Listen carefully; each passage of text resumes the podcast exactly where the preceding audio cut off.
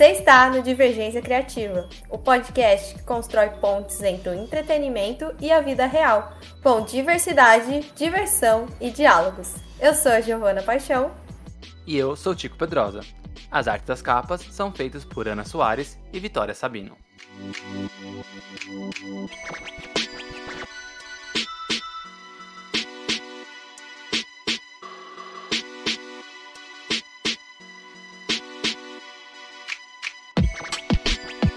Adão Negro finalmente chegou.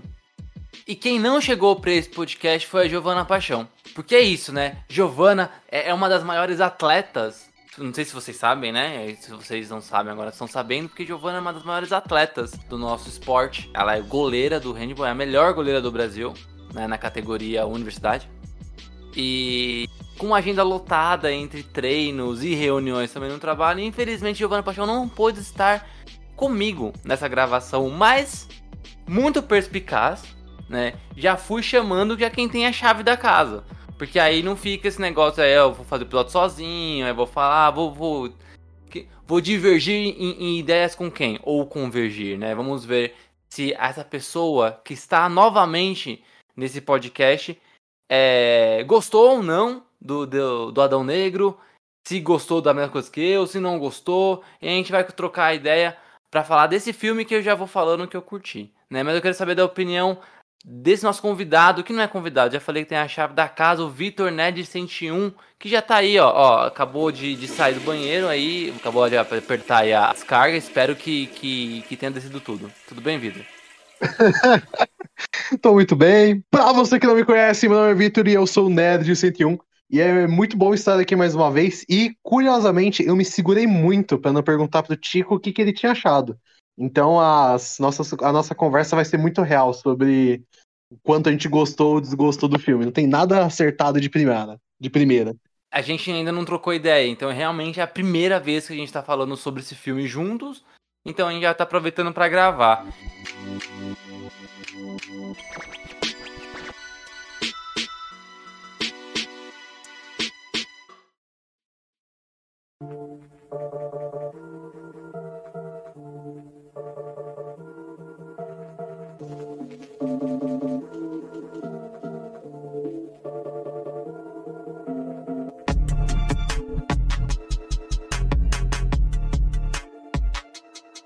Eu, eu queria aproveitar até uma. Antes de falar sobre o episódio em si, eu queria fazer uma pergunta em homenagem, né, a, um, a dois, dois jornalistas esportivos que eu gosto muito, né, que é o Eduardo Tironi e o Arnaldo, que é o seguinte, é, eu assisto muito, é, eles fizeram eu gostar novamente de, de jornalismo esportivo, eu tava achando um saco, e aí acompanhando eles de novo pelo YouTube, pelo canal lá que eles têm um programa, o Band Sports, né, e aí eu gostaria de, de começar com uma pergunta para você em homenagem a eles, Vitor.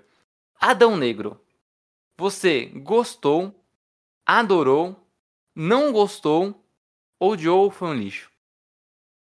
Cara, eu gostei. Eu acho que a gente tá numa escadinha que semana passada a gente comentou de She-Hulk. She-Hulk pra mim era de ruim para mediano. Pra mim, Adão Negro é de mediano para legal. Mas a gente tá, tá subindo. Tô com fé que no do Pantera Negra a gente vai de bom pra perfeito. Boa, também tô achando, até porque eu acho que Pantera Negra 2 vai, vai entrar no meu top 3 da, da Marvel. Eu, te, eu tô com esse feeling. A gente ia ter que trocar de lugar algum dia, né? Porque sempre sou eu o hypadaço e você o pé no chão. Não, eu não tô num hype, eu só, eu só acho que pela qualidade ali do, do Brian Coogler, eu acho que vai ter uma coisa muito boa. E até também pelo que tá saindo nos trailers, mas não vamos tirar o foco do Sandra Rock. Tadinho. Sabe por quê? Porque ele sofreu para lançar um filme do Adão Negro. Ele perdeu todo o cabelo.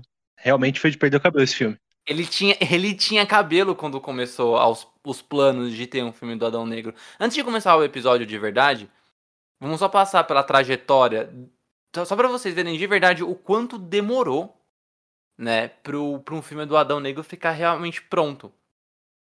Tudo começou em 2007, quando a New Line, a New Line, para quem não sabe, ela é uma subsidiária da Warner, né? Então alguns filmes saem por essa produtora, né? É, o próprio Shazam e o Adão Negro saíram, né, agora pela pela New Line, Mas tem outros filmes, como por exemplo Blade, lá no final dos anos 90, também saiu pela, pela é, New Line.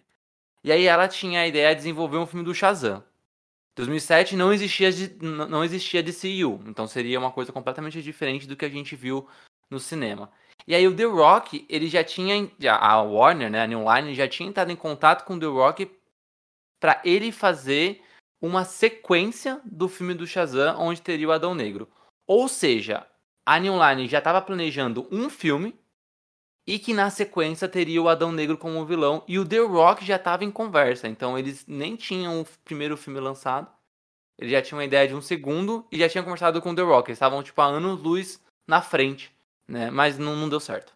Só um detalhe, não, não nos esqueçamos que em 2007 The Rock estava fazendo filmes como Minha Fa é, A Fada de Dente, filmes como aquele que ele tem uma filha que é um jogador de futebol americano. E Verdade. um filme muito bizarros. É, é, engraçado pensar como que era o The Rock e a carreira dele enquanto ator de cinema em 2007. Era bem filme da Disney. É, na verdade, eram filmes da Disney, na verdade. E isso eu acho que casa muito com o que poderia ter sido o Shazam e o Adão Negro naquela época.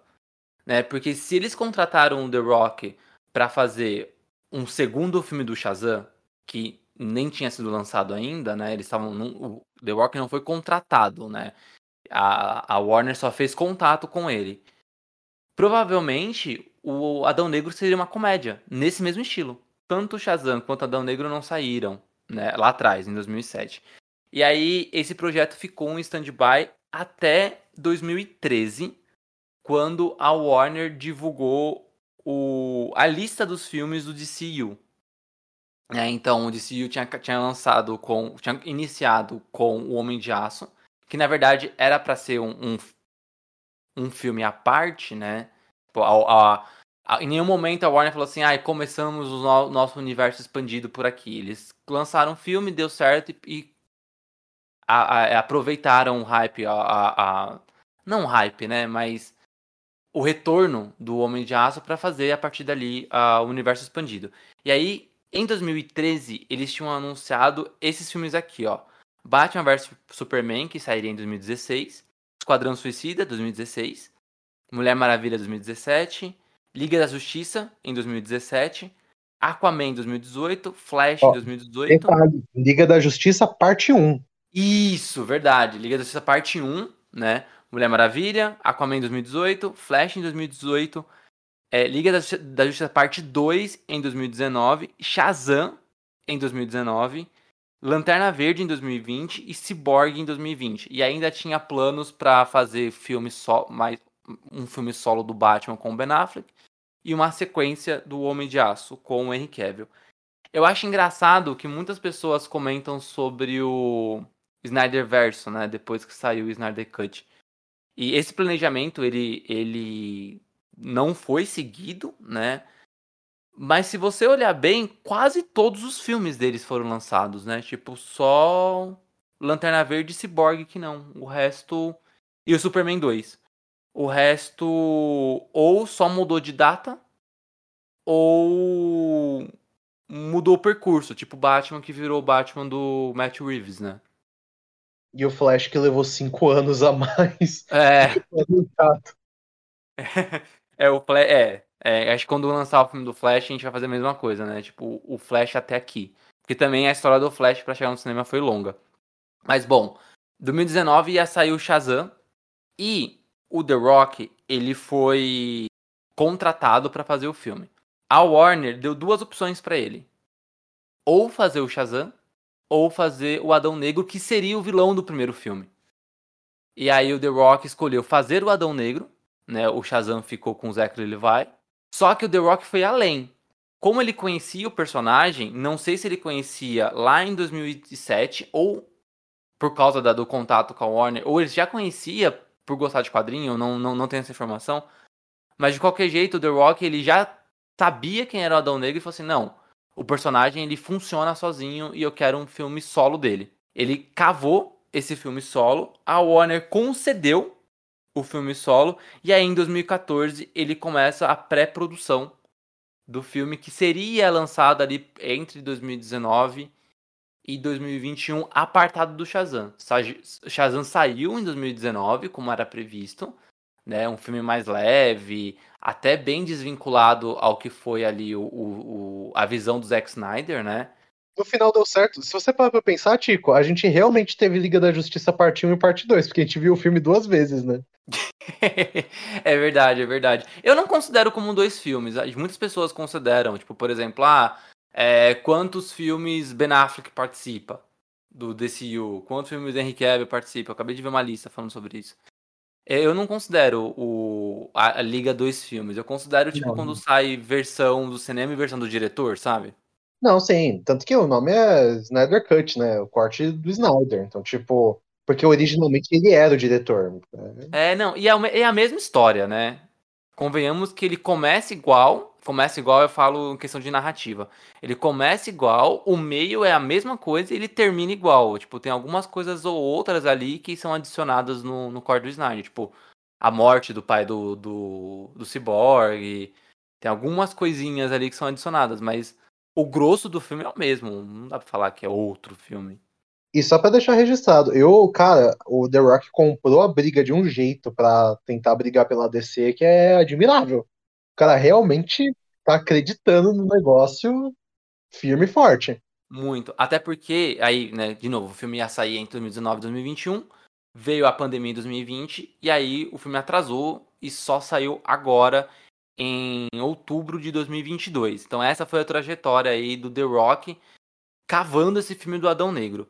E aí o que, o Victor falou é, é, interessante porque ele realmente, cara, ele foi o marketing do filme, né? Ele, a, a Warner tá com esse problema aí de foi, recentemente foi comprada, então a Discovery comprou a Warner e aí ficou nessa, ai, quem, quem administra a DC, o, o Walter Ramada tava saindo, né? Pediu demissão depois do cancelamento do filme da, da Batgirl. E nesse momento turbulento, quem segurou o marketing sozinho foi o The Rock. Cara, o que ele tem de carisma é um absurdo. É até um ponto depois pra elogiar no filme que eu, eu acho que ele conseguiu se encaixar muito bem. E normalmente a gente pensa que é uma ideia meio merda fazer um filme só de um vilão de um herói que já não é um herói, classe A, digamos assim, né? Mas ele segurou muito bem as pontas, em todos os sentidos, tanto de marketing quanto na parte de produção, na divulgação. É absurdo, assim. Bom, eu gostei do filme, como eu tinha comentado. Eu achei, eu acho que tem a mesma perspectiva do, do Vi, eu achei, tipo, de médio para bom. E aí, nesse, nesse esquema sobre filme de vilão, quando tiveram a ideia de fazer o filme do Adão Negro, se, se ele tivesse saído lá atrás, seria uma ideia nova. Hoje a gente tem Coringa, a gente tem Venom, a gente tem Morbius, a gente tem eventos, é, eventos, né? a gente tem exemplos bons e exemplos ruins de filme de super vilão. E aí eu tinha um pouquinho de medo. Eu, eu admito que eu tinha um pouquinho de medo, assim, medo por ser um filme meio canastrão, tipo Venom e Morbius, né? De tentar transformar um vilão em, em herói e não conseguir. Que eu acho que é diferente do, do Coringa, que ele é vilão e vilão ponto. Só que aí é outro público, acima de 18 anos, etc. E eu tava meio que desanimado com filmes da DC por causa das últimas coisas que vêm acontecendo na administração nova. Né? Principalmente o cancelamento de Batgirl, assim, fez eu, eu ficar muito desanimado. Então eu fui pro, pro cinema, tipo, ah, vamos ver, né? E eu gostei do, do, do que eu do, do, que assisti, assim, não é, não é, meu Deus, a, a obra-prima, né, a masterpiece do cinema, mas eu acho que é um filme que é um filme do The Rock, é um filme com muita cena de ação, é um filme cheio de porrada, tem ali os, os seus momentos de humor, é, a história ela é simples, né, mas ela, ela ela é bem contada, né? Eu quase. Putz, pra mim é o filme mais Marvel da, da DC. Sabe? Tem ação. Tudo bem que tem ação bem mais forte do que geralmente tem nos filmes da Marvel, mas aí acho que é por, por conta do The Rock. Mas tem ação, tem humor e tem uma historinha ali de boa e tem homem sem camisa. Então é muito fórmula da Marvel. Eu acho que não é um filme da Marvel, Chico, porque o CGI tá bom. que olha, pensa o Marvete, né? É difícil, tá difícil. É, mas os filmes novos, né? Tipo, é, antes a Marvel acertava no CGI. É, mas esse, eu, eu acho que um dos pontos mais legais, eu achei o filme muito bonito. Eu acho que ele consegue trazer aquele ar de épico que a DC tem de forte nos seus personagens. Aquele ar de grandioso, meio divino. Eu acho que ficou muito legal, tanto o CGI, a montagem. Eu achei que o traje do The Rock não ficou brega, ficou um traje legal, incrível, assim, sabe? Primeiro filme do Shazam, o uniforme é bem brega. Bem brega. Mas eu acho que funciona naquele esquema que você tem que, tipo. É um filme de comédia, é um filme, filme mais família, mais pastelão, com humor mais físico, né? E o, o Adão Negro não é isso. E eu acho legal que não fica evidente que é, ele é uma contraparte do Shazam. Óbvio que o, o Mago é o mesmo, né? É o mesmo ator o Digimon Hudson. E, óbvio, e também tem a palavra Shazam. Só que eles, eles não fazem questão nenhuma de tipo fazer um link, né? Eu lembro que lá no começo do ano a gente fez um episódio sobre expectativas dos filmes da DC e teve essa discussão, putz, será que a cena pós-crédito vai ter alguma coisa do Shazam? E não teve, assim, tipo, a, o símbolo é o mesmo, o, o mago é o mesmo, a palavra Shazam é a mesma, mas tipo, você eu não consigo enxergar o Shazam do Zach Levi lutando contra o, o, The Rock, assim, não consigo. Até porque eu acho que o The Rock ia mastigar o Shazam. Não, ia espirrar assim, ia voando e acabava a luta. Ia ser uma assim, briga de olhar, tá ligado? E o resto do elenco você curtiu? Cara, eu vou ser sincero, eu acho que são um dos pontos mais fortes, porque eu achei todo mundo muito carismático. Assim, é, exceto o vilão. O vilão é, é, um bagulho triste. Eu acho que ele fica meio pau a pau com o Lobo de Steppe quanto a vilão ruim, assim, do universo DC. Eu achei ele muito fraquinho. É por isso que parece um filme da Marvel. É, é tipo assim, eu achei o ator fraco, achei a narrativa dele fraca. Tipo assim, foi muito. Assim, é pra tá lá pra mover o plot, sabe? Não Mas... quem é o ator, né? Não sei se você conseguiu identificar quem é. Não ele, reconheci. Ele fez o Jafar do filme do Aladdin. Ah, tá. É. Tá, tá no mesmo barco também. assim, eu, eu achei muito bom. Eu queria dar um destaque pra. É, acho que é Quintessa Swindle, que é a que faz a Ciclone. Cara, como eu gostei daquela personagem. Tipo, eu não sou um leitor ávido da Sociedade da Justiça, mas eu curto muito. Tanto que eu até recomendo assistirem Stud Girl na HBO Max. Eu defendo essa série e junto com Superman Lois, com garras e dentes. É mas é a, a Sociedade da Justiça eu achei muito legal. Eu achei que o Dwayne Johnson ele conseguiu é, sair da, daquele alter ego, que tipo assim, é tipo o Mark Ruffalo. O Mark Ruffalo agora não é mais o Hulk, é o Mark Ruffalo verde. E eu acho que o The Rock, no papel que ele fez, você consegue entender que aquele é o Adão Negro. Tipo, você consegue separar o ator do personagem em certo nível. E eu achei isso bem legal. Cara, o que me, o que me surpreendeu bastante foi o Aldous Hodge, que, o, que é o Gavião Negro, né? É, o Tico, posso estar, dar, pegar só um espacinho, que teve um negócio que me chateou muito nesse bagulho que eu vi, que eu não sei se você viu essa treta que deu por conta de um podcast falando que não era verossimilhante ou crível, que é o Gavião Negro, ser uma, um homem negro e rico. Não sei se você chegou a ver essa treta como que é, é, é, Tem hora que as pessoas deixam realmente triste quanto à, humanidade, porque eu achei que o ator arrasou. Cara, eu comprei muito esse Gavião Negro, eu achei ele muito legal. O Noah Sentinel também como Esmaga Átomo. E, cara, o Pierce Brosnan não tem muito o que falar como Senhor Destino. Eu, eu acho que tem algumas questões desse bagulho dele ver o futuro, eu achei um pouco estranho na narrativa às vezes. Mas, cara, o elenco, sinceramente, eu achei um absurdo. É só talvez o garotinho, o garotinho e o vilão. Eu fiquei, eu achei meio.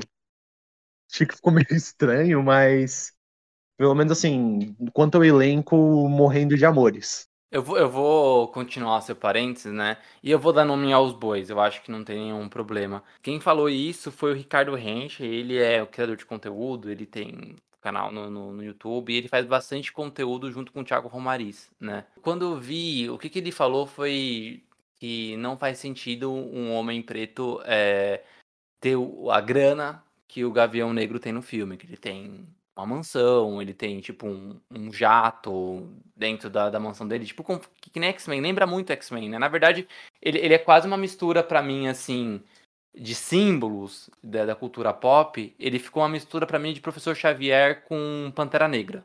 Sim, eu sempre ouvi falando, falando na internet que ele, se não fosse o caso da morte do Chadwick, ele seria um ótimo substituto para um recast. Eu acho que ele daria um ótimo Pantera Negra. Sim, sim, real. E aí, o Ricardo falou isso, né? O Ricardo falou que não faz sentido um homem preto nos Estados Unidos ter granas para ter uma mansão, sabe? Essas coisas. Eu acho que ele falou assim que precisava de um contexto. Eu não tenho lugar de falar nenhum para falar sobre é, posicionamento é, é, de pessoas pretas. Infelizmente a Gi não tá aqui. Mas é por isso que eu vou, então, citar um criador de conteúdo que falou uma coisa que eu concordo, né? Que foi o Levi Kaique. O Levi, ele fez uma thread no Twitter para falar sobre esse caso do, do, do Ricardo Rente. E ele falou que, dentre vários outros problemas, né? Um dos problemas é tipo, se você tá assistindo um filme de ficção em que você acha verossímil um cara voar, um cara soltar raio pela mão, um cara atacar carro, um cara é, ter a força de um deus, e tá num país que não existe, porque Kandak é um país fictício, por que, que não é verossímil um homem negro ser rico? E aí, e, e, aí tem um outro problema que é o lance do você sempre enxergar uma pessoa negra em um lugar de, subal, de, como subalterno. E aí, sempre que tiver alguém rico, precisa explicar de onde veio o dinheiro, né? E aí agora uma, uma coisa que eu acrescento é que, tipo, se a gente não normalizar é, as narrativas positivas, se a gente não normaliza isso, se a gente não normaliza nem na ficção um homem negro ser rico, vai normalizar quando? Então, tipo, se você assiste um filme e fala, ah, não faz sentido, não faz sentido por quê? Os filmes, ainda mais hollywoodianos, o mercado estadunidense de filmes, ele é responsável por mudar narrativas históricas. E aí eu até pergunto para você, Vi, quem ganhou a Segunda Guerra Mundial? Quem foi o país que foi decisivo para acabar com a Segunda Guerra Mundial? Hum, ah, a gente tende a Estados Unidos, né? A gente acha que foi os Estados Unidos porque todos os filmes sobre guerra são, ou mais conhecidos, são feitos nos Estados Unidos. E a narrativa estadunidense é falar que eles são, foram os, os grandes vencedores da guerra. Mas é mentira. Quem ganhou a Segunda Guerra Mundial foi a União Soviética. É o mesmo problema da Guerra do Vietnã. Eu vou ser sincero, eu e muitas pessoas que eu conheço acharam que os Estados Unidos tinham vencido a Guerra do Vietnã por causa do Rambo, porque o Rambo dá a entender que eles ganharam. Não, eles perderam a guerra. Eles perderam. Não, tipo... eles perderam, mas dá a entender que eles ganharam. Aí... Exato. Desviu-se uma geração inteira achando que não, olha o Rambo, campeão do Vietnã.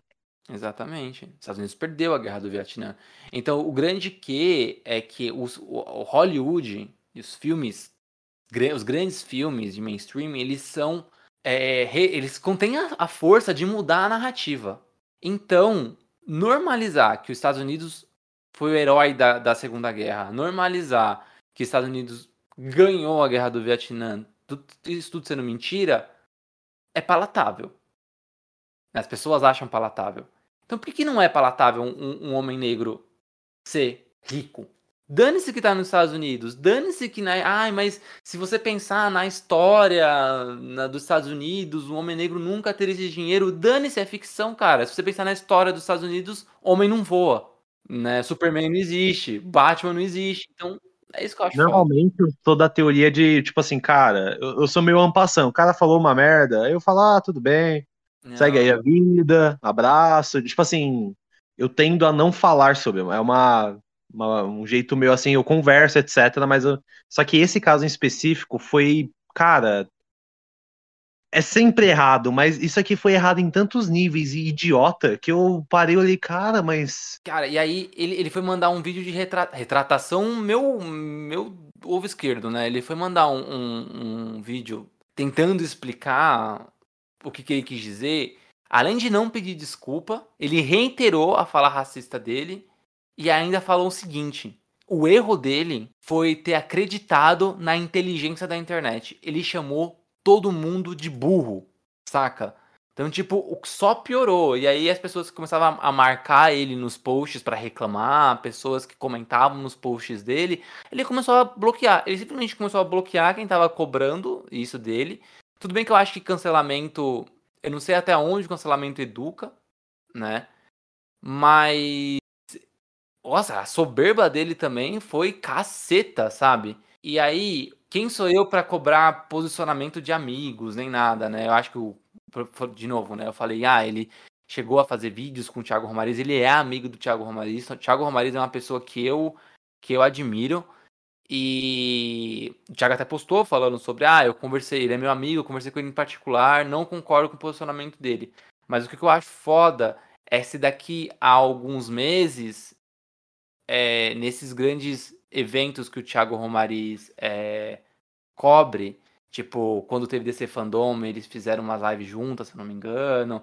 Eu vou ficar mais muito decepcionado se esse cara, se o Thiago Romariz fizer autofit com ele, sabe? Porque, tipo, é, o Ricardo Rente é um cara que quando lançar Pantera Negra vai fazer alguma piadinha sobre isso. Então, eu, eu puxei mesmo sem ter visto na pauta, porque foi um negócio que, assim, é, você consegue até notar pela minha reação, que é um bagulho que eu fiquei meio sem palavras, que eu falei, cara, que, sabe, tipo, não tem um tico e um teco pensando. É, não, real. Real. Bom. Eu puxei isso porque agora dá pra gente terminar o programa em alta. E agora já passou a parte melancólica.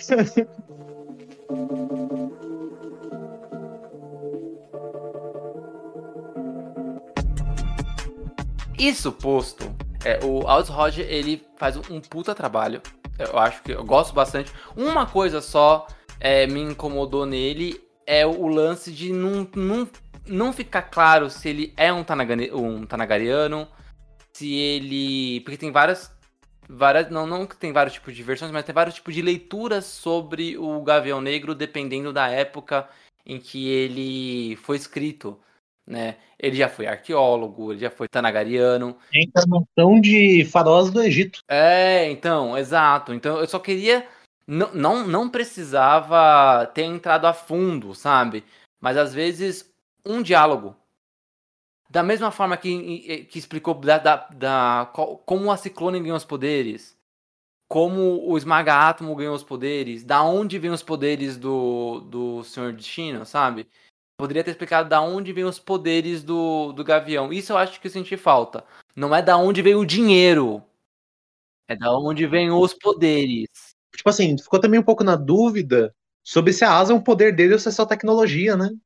É, porque a, aparentemente só tecnologia. No primeiro momento que ele abre a asa, né, ele pula do, do jato e aí ele tira a roupa, né, o, o blazer, e aí ele tá com o colete por baixo.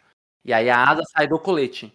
Ele tem super força. Isso aí acho que é o único superpoder dele, talvez. É, ele tem super força. Ele deu uma, foi, trocou uns murros ali com, com Adão Negro. Mas, bom, essa questão ainda pode ser explicada mais no futuro e a gente fala sobre as possibilidades dos, dos Tanagarianos, sei lá, estarem em algum próximo filme. É, mas deixa eu aproveitar para te perguntar, tipo, você gostou da Sociedade da Justiça? Gostei. Eu, assim, é, eu me surpreendi com alguns pontos a minha primeira percepção, assim, eu, eu gostei de como ela foi apresentada e aquela ideia de, tipo, é uma equipe que já existia antes, que é a Sociedade da Justiça, né? Que a gente. To, todo quadrinho é assim. Ou quadrinho, série, a, da animação. Quando apresenta a Sociedade da, da Justiça, é sempre, ah, ela foi uma equipe antiga. Né? Então a gente consegue entender que ela é uma equipe antiga, a gente consegue entender que o Gavião Negro já estava envolvido nessas, nessa versão anterior o Destino também, e que o tio do Esmaga Átomo também. E aí a gente tem um novo Esmaga Átomo, que é feito pelo o Noah Centino, e a Ciclone como novos membros. Você tem esse quarteto na sociedade. Eu gostei, eu gostei da dinâmica. A primeira vez que o Noah começou a fazer piada, eu demorei para comprar a ideia dele ser piadista, porque eu não tava esperando isso. Nenhum momento em trailer, essas coisas, tinha piadas, né? E aí eu não tava esperando isso, assim, dele ser um, um, um alívio cômico tão, tão presente, sabe? Tão espalhafatoso. Só que conforme ele foi fazendo as idiotices no filme, eu comecei a comprar muita ideia dele ser atrapalhado. Né? E eu achei que combinou, de certa forma, de ter alguém atrapalhado, de ter ali a, a Ciclone, que era mais inteligente, super carismática, de ter alguém muito mais velho, experiente, que era seu destino, e você tem alguém da porrada. Se você olhar é, narrativa clássica de equipe, e até mesmo, sei lá, game de beating up, sabe? Onde cada um tem um jeitão. É, a, a sociedade foi muito isso, assim. Cada um tinha um jeitão muito marcante, assim. Você não tinha mais de um badass. Era o Gavião Negro, sabe? Você não tinha mais de um super experiente e sensato. Era o seu destino, sabe? Você não tinha um, mais de um paspalhão. Era o Esmaga Átomo. E a Ciclone era aquela nerdzinha que, é, é, abrindo um parênteses sobre a Ciclone, que bonitos os efeitos visuais dela. Né? Eu achei sempre quando ela tava ali é, utilizando o vento para fazer os poderes, e o cabelo dela solta, a mistura da roupa, do cabelo com o vento, cacete, que bonito, mano. Pô, e teve uma química dela com o Esmagátomo, né? Achei um pouquinho forçada essa química. Tipo, mal, mal se conhecem, já se gostam. Principalmente o menino, né? O Esmagátomo. Mas eu, é, eu, eu fingi que não me incomodou. Então, mas eu digo a química mais no sentido de relação interpessoal, que nem a química do Senhor Destino com o Gavião Negro. Sim, nem sim. talvez tanto romântica, mas a dinâmica deles em batalha, os diálogos. A... Quanto ao romance, eu, eu também fico, eu fico meio assim também, tipo assim, pô, eu achei legal, mas meio estranho. Não precisava, né? É isso. Tipo, eu quero uma série da Sociedade da Justiça agora, por favor, DC. É, Meia-noite aí, manda aí, por favor. Não. Eu já nem, eu já nem espero esse tipo de coisa que no, a Warner não vai fazer séries da HBO Max, essas coisas, não vai ter. Eu já nem, não vou, não vou nem ficar feliz com isso. É, mas me deixa sonhar um pouco, tipo, eu gostei dessa Sociedade da Justiça, eu gosto da equipe, fica aí até a dica se alguém quiser patrocinar e me der a Sociedade da Justiça do Jeff Jones ou Omnibus, eu aceito, só para registro clássico. E, e assim, Cara, eu, eu fiquei apaixonado pela Sociedade da Justiça, que eu achei que ela funcionou muito legal e ela demonstra como personagens, para eles darem certo, você não precisa ter a trindade da Liga da Justiça. É só você conseguir pegar os personagens clássicos e casar eles. E funciona Sim. bem, né? Eu tenho uma crítica muito grande ao, ao, ao, Snyder, assim. Acho que o Snyder é um bom produtor. Ele é um bom produtor, ele, eu gosto da, de algumas visões que ele tem sobre como fazer filme. Eu não gosto dele como diretor e eu não gosto dele como um roteirista. E eu acho, por exemplo, que mesmo na visão dele, né, na visão lá no, no, no corte do diretor dele da liga, eu não consigo enxergar a liga como uma equipe. E nem no final, depois que o Superman renasce e a liga se junta, eu não consigo enxergar ela como um complemento. Para mim, são seis pessoas completamente distintas uma da outra tá lá por acaso e aí não dá. Não, não consigo. Eu, eu não consigo. Já a Sociedade da Justiça, sem explicar quem era ninguém. Tipo, você não sabe quem é. Você não sabe. É a primeira vez que você tá vendo em tela os quatro. E os quatro funcionam. E aí você pega, tipo, dos quatro. Você tem dois heróis classe B ali da DC. Que é o Senhor Destino e o Gavião Negro. Não dá para dizer que eles são classe A. Não, nem na época de ouro deles, eles devem ter sido não, ouro nele. Classe A é a Trindade, Lanterna Verde, Flash, Caçador de Marte um pouco, sabe? Classe A são esses. Agora, Gavião Negro e Senhor Destino é B. Esmaga, Átomo e Ciclone é C. Sabe? E, e eles conseguem. Eu acho que a dinâmica de construção de equipe que eles têm num filme que nem é deles é um filme do Adão Negro, e isso fica bem claro. É tão boa quanto a dinâmica de construção do Esquadrão Suicida do James Gunn. É, nesse ponto, eu acho que isso foi uma coisa que eu até pontuei com um amigo que eu fui assistir o filme com ele, que eu tive muito aquele gostinho do que o James Gunn fez com Guardiões da Galáxia no Esquadrão Suicida, na hora de montar a equipe. É tipo assim, ó, esse personagem é X, esse aqui é Y, a relação deles é essa, eles são disso por conta disso e acabou, sabe? Não fica muito lelo-lelo. Aproveitando que a gente ainda tá falando da, da sociedade, eu tava preocupado de como esteticamente ia ficar o Senhor Destino. Porque o, a gente já viu o, do, o Doutor Estranho no, no cinema. Ah. Né? E aí, ele é um mago. Tanto é que quando ele começou a, a, faz, a, a aparecer no filme, a, minha marida perguntou: Ah, ele, esse é o Doutor Estranho da, da DC? Falaram pra mim a mesma coisa quando eu tava comentando. Hoje uma amiga assistiu, foi conversar comigo. Ela falou: Ah, então ele é o Doutor Estranho da DC, né? É isso, eu até brinquei com ela. É o contrário, né? O Doutor o Senhor Destino foi criado primeiro. Mas sim, sim, pra quem vê os filmes, é isso mesmo. Ele é o Doutor Estranho da DC. E pra, eu tava muito. com muito medo de como isso ia ficar esteticamente. Só que definitivamente eles conseguiram criar ali um, um jeito de fazer a magia com base em espelhos, sem ficar igual ao ao, ao- ao utilizado pelo Doutor Estranho. E ainda por cima é, tem uma, uma identidade, identidade própria, sabe? Assim, eu gostei muito de como ficou graficamente a magia do Senhor Destino. ah, o capaz... o Elmo também ficou muito legal, né? Sim, ah, e o Prison, e o Prison Brosnan é foda. Eu, quando você falou de, de comparação, eu jurei que você ia puxar o Elmo do Senhor Destino de Smallville. Eu tava assim, nossa, essa aí foi longe. Não, não. Até porque é difícil, né? É, Smallville tinha. Era outra época, outra. Outra. Puta, era é feio pra cacete que é Doutor Destino, né? Esse aquele Senhor Destino. Ah, mas anos 2000, a gente deixa eles junto com o Nickelback serem felizes. É, porém, porém, a série do Constantine, que faz parte do universo da CW, tem lá um Elmo do Senhor Destino e ele é bonitinho. Só o Elmo, só. Bonitinho. Então, eu achei que esteticamente o filme ele é muito bonito e ele tem uma cara muito própria, né? Eu acho que ele não, não deixa a peteca cair no- na questão estética. Deixando até, cara, eu teria facilmente um action figure da Ciclone. Eu, eu comprei muito ela, você não tem noção. Não, é, ela é muito bonita. E acho que pra terminar do, do- do- dos personagens, a gente ainda não falou do The Rock em si, né? A gente vai deixar nessa, nessa linha pro final. Você comentou sobre o Marwan Ken, é, Marwan Kenzari, que nome difícil, que é o Ismael, né? O Sabak. Eu, eu, é isso, eu- vilão simples. Eu também não acho ele um puta ator, mas para um filme que tem o The Rock, mais dois coadjuvantes interessantes, que são ali o- o- os, os Tomás, né, que, que eles vão ser importantes para o futuro do- da, franquia.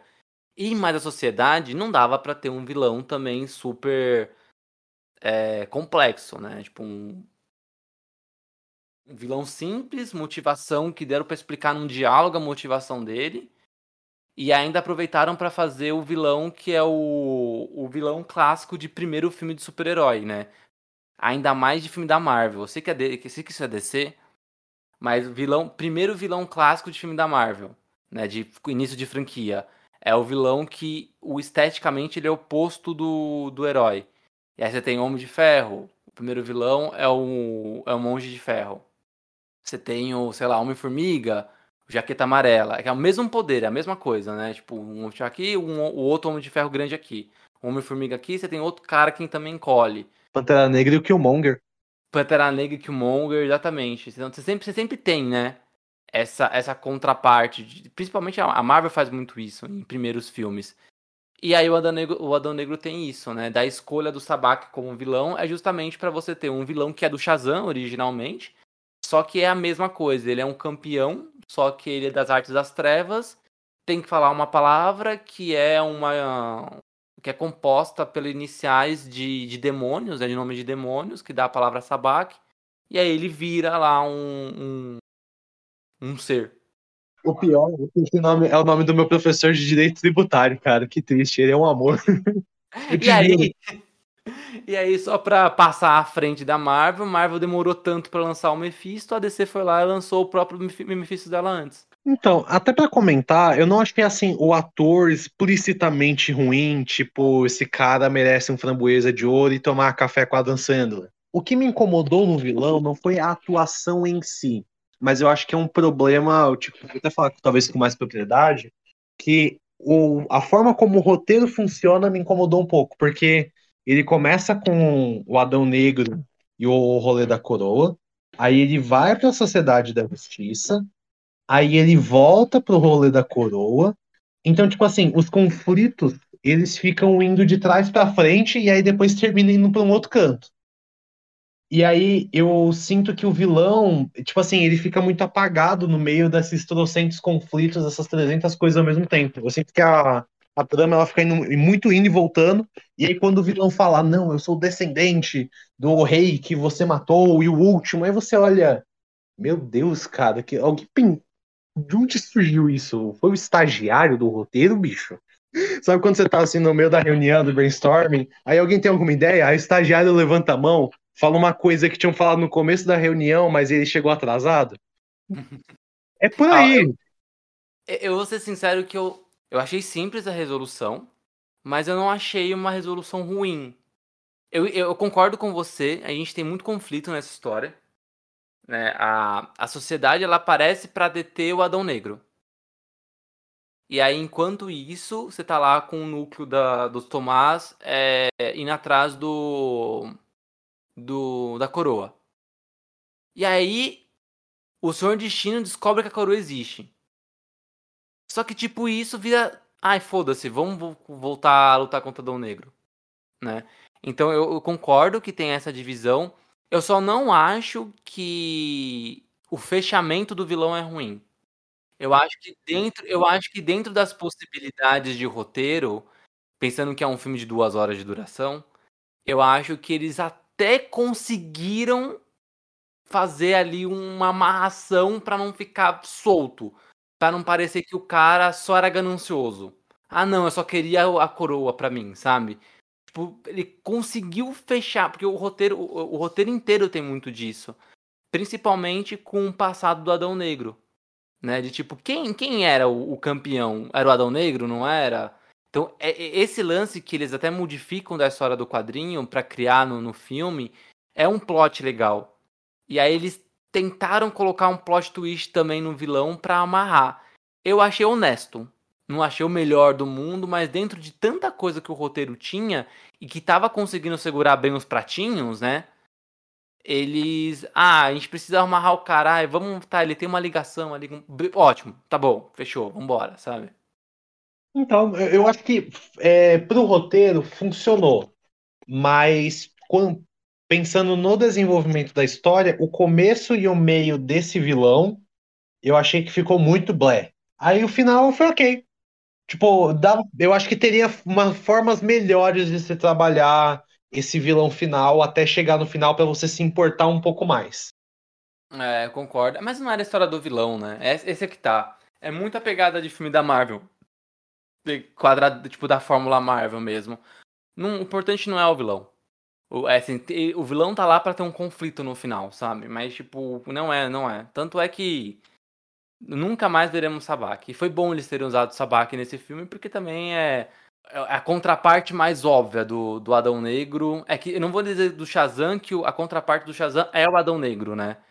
É. E o Sabak, ele é a contraparte também tanto de um quanto do outro. Então bota ele lá, já queima ele nesse filme, porque ele não é também um vilão importante. É tipo, Convenhamos. Eles é... não têm uma muito grande de vilões também. Também não tem. Pô, não... Acho que se fizer três filmes do Adão Negro, você tem que ser um cara muito criativo para fazer pelo menos o terceiro, porque não dá. O segundo já é também, vai ser, vai ser de uma, criati uma criatividade tremenda. E aí a gente chega no, nos coadjuvantes, né? A Sarah Shari, que fez a Adriana Tomás, e o Bod Sambog, que faz o Amon Tomás, né?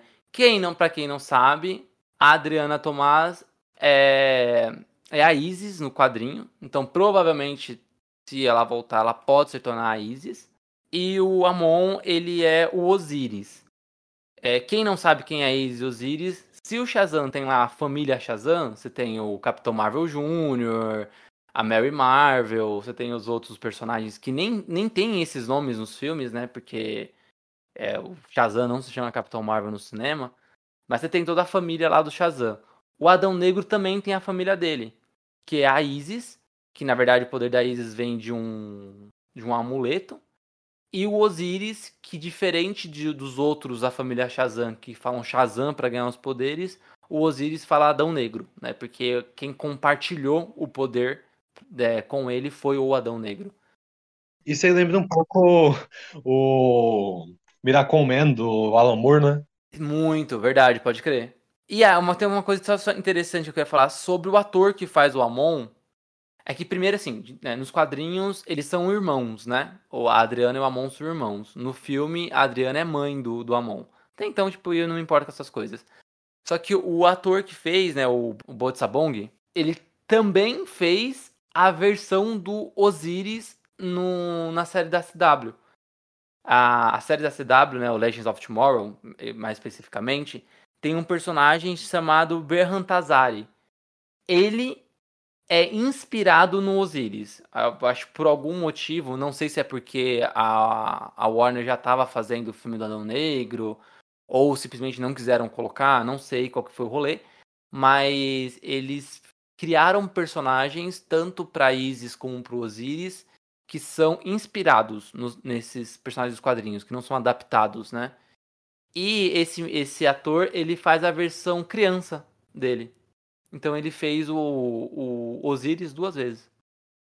Então, e a única coisa que eu achei meio paia foi aquele negócio da capa. Eu achei meio brega. Achei paia, achei paia.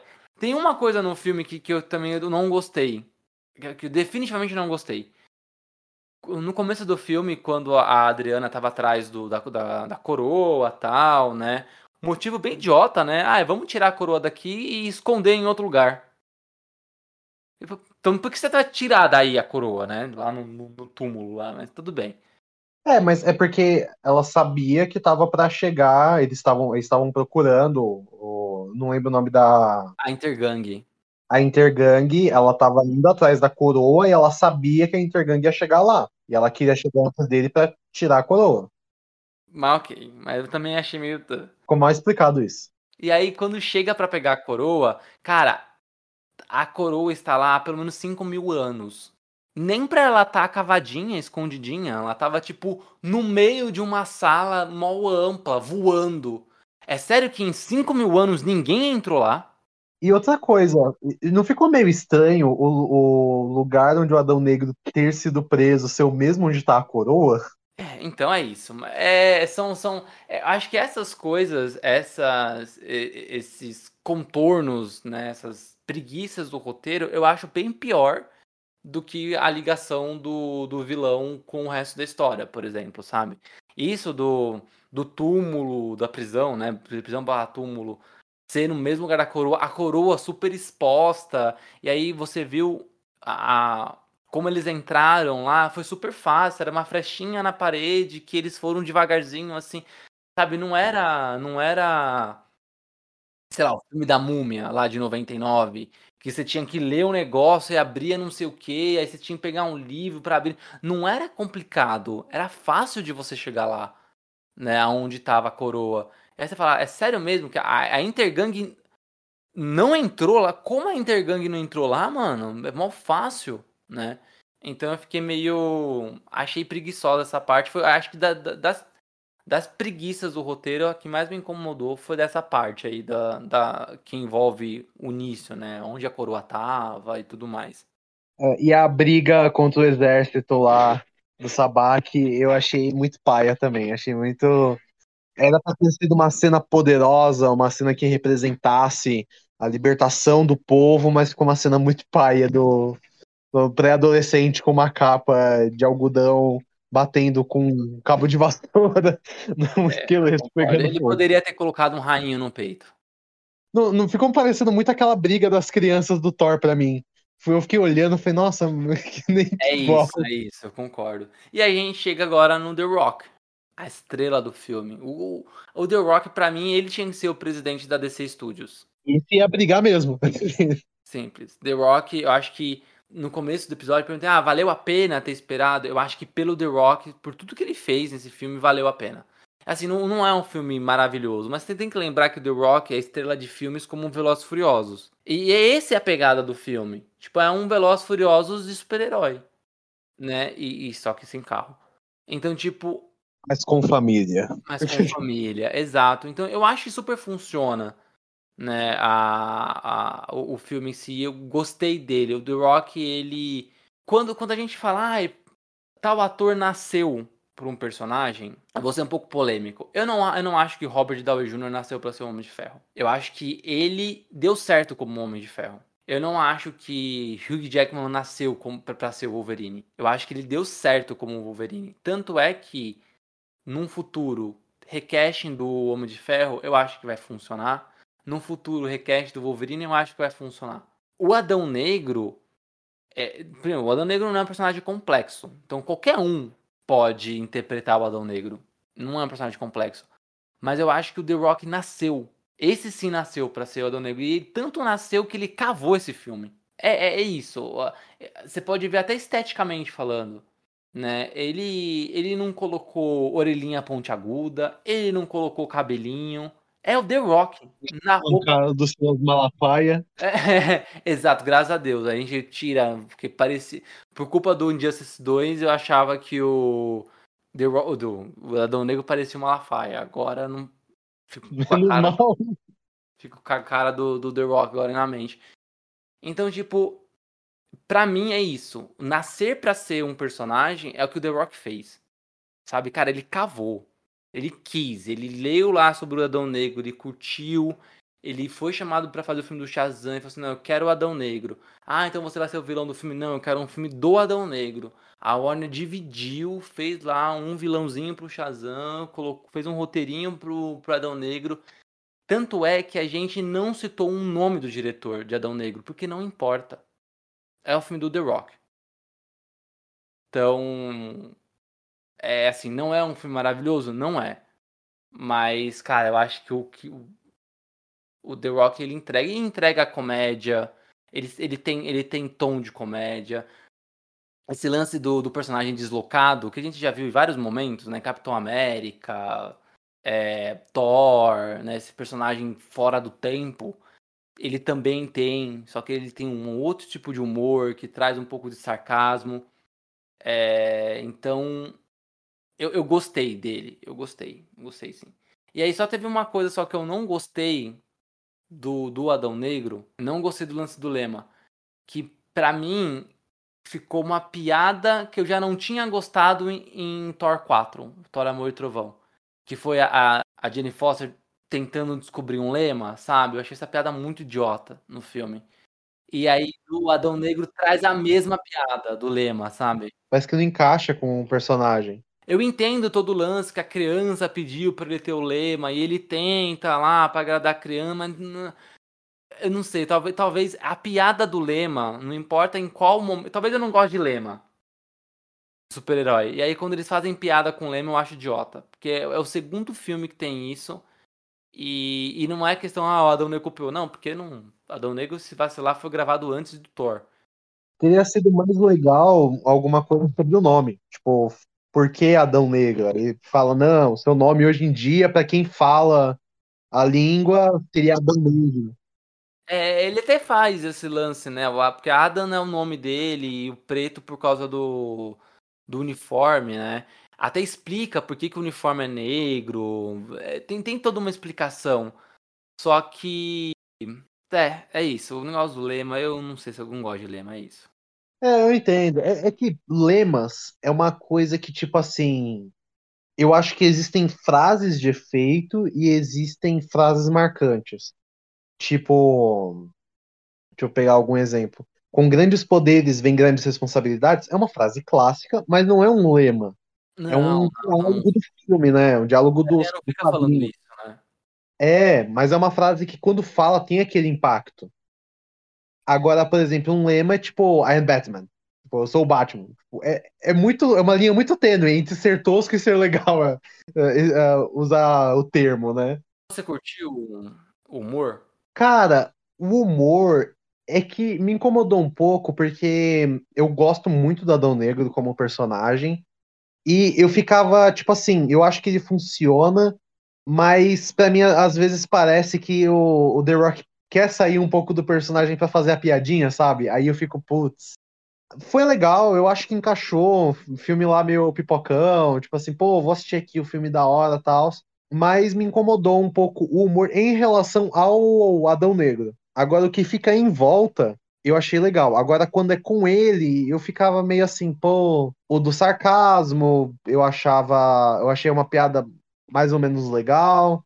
Aí a gente até comentar aquela da dublagem, né? Que a gente teve um problema, uma piada que acabou se perdendo na dublagem. Que quando ele acorda, o, o menino tá descendo com ele, ele fala, não, vão ter lancheiras com a sua cara. Mas só que em inglês, o termo que ele usa é. Como que é o mesmo, Tico?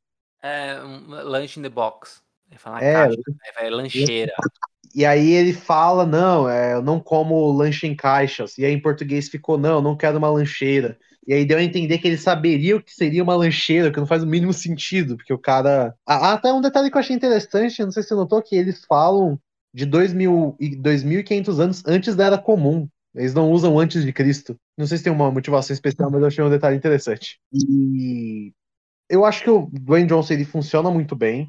Ficou um, um humor. Talvez por eu ser meio chato, me incomodou um pouco, mas eu achei que funcionou bem. Mas eu concordo com você, tipo assim, ele pra mim realmente ele nasceu pra viver o papel. Não eu ia falar, um que eu vejo que nasceu pra fazer o papel foi o Christopher Reeve, mas eu acho que não tem comparação. Talvez daqui uns 30 anos a gente pense nisso, mas no primeiro momento é meio ia ser uma comparação meio esdrúxula. É, não, não. Eu acho que o Christopher Reeve ele é outra. tá em outro patamar. É, não tem comparação. Tem patamar. Vamos ver se o The Rock vai ser. É que eu acho que o The Rock nunca vai ser lembrado com Adão, pelo Adão Negro. Talvez o Adão Negro vai ser lembrado pelo The Rock. É bem mais provável. Agora, o Superman do Christopher Reeve, ele é. É que a gente tá numa era, eu não sei você, que você começou a sentir que as pessoas começaram a hypar per- é, atores que fizeram personagens, tipo, muito do nada. Tipo, tem gente que é muito hypada e ama o Chris Evans como Capitão América. Eu acho tão qualquer coisa, eu acho tão tipo, ah, ok, é o Chris Evans de Capitão América. Ah. E é isso, sabe? Aí tem gente, não, melhor ator. Ou tipo Andrew Garfield como Peter Parker de Homem-Aranha. O Andrew Garfield só ficou hypado como um Peter Parker por causa do retorno dele lá. E aí o pessoal quer. quer... Na época que ele era o Homem-Aranha, todo mundo criticava. É, e agora o o Henry Cavill voltando como Superman. E aí tá todo mundo, não, tá voltando. Tipo, eu fiquei animado com isso, mas eu falei, pô, legal, mas eu não ia ficar triste se substituísse o, o Henry, sabe? Eu ia falar, ah, beleza, vida que segue. O lance dele também era o lance da. da que achavam que era injusto tal, blá, blá. Mas eu também não, não, não acho.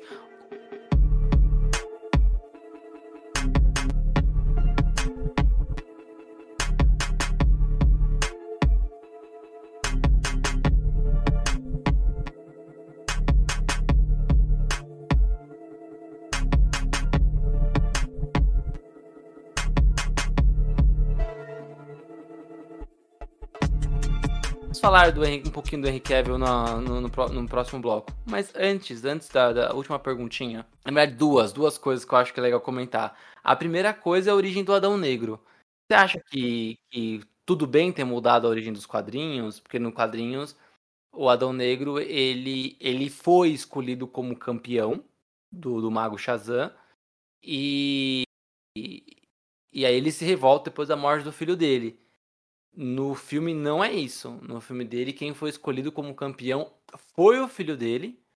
O filho dele transfere o poder pra ele pra salvar ele e depois o filho dele morre. Tipo, o Shazam, o mago Shazam não errou. O mago Shazam fez certo. Nos quadrinhos não, nos quadrinhos ele, erra- ele erra, ele acredita que o que o Tef Adam vai ser o novo campeão e ele fode tudo. E não foi isso, né? Então, na verdade, até até vira um. Não é um. Não chega a ser um erro cronológico, mas no filme do Shazam, o mago fala que ah, a gente escolheu alguém antes que não deu certo. Ok, ele não fala que, que escolheram Adão Negro, ele fala, escolhemos alguém que não deu certo. É verdade, porque o menino transfere pro pai o poder e depois o menino morre e o pai vira o Adão Negro. É, que, que destrói tudo lá, era uma ameaça, etc. Mas você acha que é ok se essa, essa mudança do, foi benéfica pro personagem no cinema? Eu sou da opinião de que você adaptar arcos de personagem para fazer funcionar é muito ok. Mas é que tem uma animação que eu acho muito boa da DC, não sei se você já viu, que é a origem do Shazam, que é o, o Shazam e o Superman contra o Adão Negro. Esse filme ele mostra muito bem a relação, primeiro, a, de admiração do Shazam pelo Superman, isso a gente vê também na animação da Liga da Justiça, e você vê o Adão Negro contra, como uma contraposição do que deu errado. Então eu acho que a gente. Essa mudança de origem fez a gente perder um futuro desenvolvimento do Shazam. Isso é ruim? Não necessariamente, porque a gente tem oportunidade de ver isso em outras mídias, então não acho que seja uma perca. Mas essa mudança acabou gerando, eu acho que uma coisa muito legal de se assistir. Porque eu sempre quando vou avaliar essas mudanças, eu penso muito. Sabe no Reino da Manhã? No Reino da Manhã, um quadrinho feito pelo Alex Ross. No final, o pai dele é um pastor, não lembro do que que é, e ele fala que os super-heróis são os mitos modernos. São o que se existia de Hércules, que teria de Sansão. E eu gosto muito de ver os heróis e o que que aquele herói tenta trazer. O que que essa mudança, o que que ela significa para o personagem. E eu acho que ele trouxe uma coisa interessante. Justamente que aí agora a gente vai ter uma contraposição dele futuramente com Superman, com outros heróis, como a gente teve com a Sociedade da Justiça. Então eu acho que essa mudança de origem, ela funciona. É legal, mas ao mesmo tempo você fica com aquele gostinho de, pô, seria legal ver o Adão Negro meio imperador, porque ele é o rei de Kandak. É, nos quadrinhos, até em Justice, a gente vê que ele quer proteger do país dele. E aí, no filme, ele termina mais com o gosto dele como uma espécie de protetor e tipo um líder cívico, sabe? Tipo um exemplo do que seria alguém que cumpre uma missão. Então, assim, eu acho que funciona, eu acho que é legal, mas eu fico com gostinho de tipo, putz, eu também gosto muito do Otadão Negro, então eu fico um pouco dividido, entende? Saquei, saquei, boa. Boa. E para fechar o bloco, o que falar do Adão Negro comunista? O Adão Negro do, do proletariado, né? Que libera, que libera os trabalhadores. Né? Eu sei que é uma, uma forma de leitura, né? Você pode ler de, de várias maneiras diferentes, escravos, etc. Mas eu acho muito, muito legal como a, os contextos sociais se abraçam em filmes de super-heróis e geralmente as pessoas nunca percebem isso, né? Cara, é legal que tem tipo até uma intersecção com Cavaleiro da Lua. Lembra do Escalaveiro Vermelho, quando ela aparece pela primeira vez? Aí a menina fala, ah, é uma heroína egípcia. E aí tem, tem um diálogo no Adão Negro que eles falam com onde vocês estavam quando eles ocuparam militarmente aqui. Agora nós temos o nosso herói. Então eu acho legal essa dinâmica de tipo, putz, esse aqui é o herói de Kandak, é o herói aqui do Egito. Então, tipo, dessa região do Egito. Tipo, olha que legal. E aí expandir esse universo eu acho que é bem interessante. Sim, boa. Né? E esse lance, essa, essa fala, fala muito também sobre o imperialismo é, americano, sabe? Por tentar, tentar esse controle mundial, ah, tá tendo uma guerra lá do outro lado. Ah, eu vou lá meter meu bedelho, sabe? Tipo, a gente, a gente sabe que isso tudo são manobras econômicas, né? Mas eu acho engraçado isso acontecer, né? É, pessoal, o que vocês querem fazer aqui? Tipo, vocês nunca prestaram atenção na gente. E aí agora aparece um herói e vocês vêm cá achando que o cara é vilão, sabe?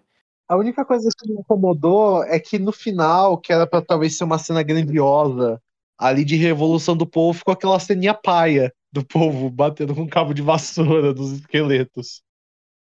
Os próprios esqueletos também, né? É, eu, eu, eu entendi que a lance de ter, de ter esqueletos é realmente você ter o povo lutando contra esse possível é, novo monarca que era o Sabak.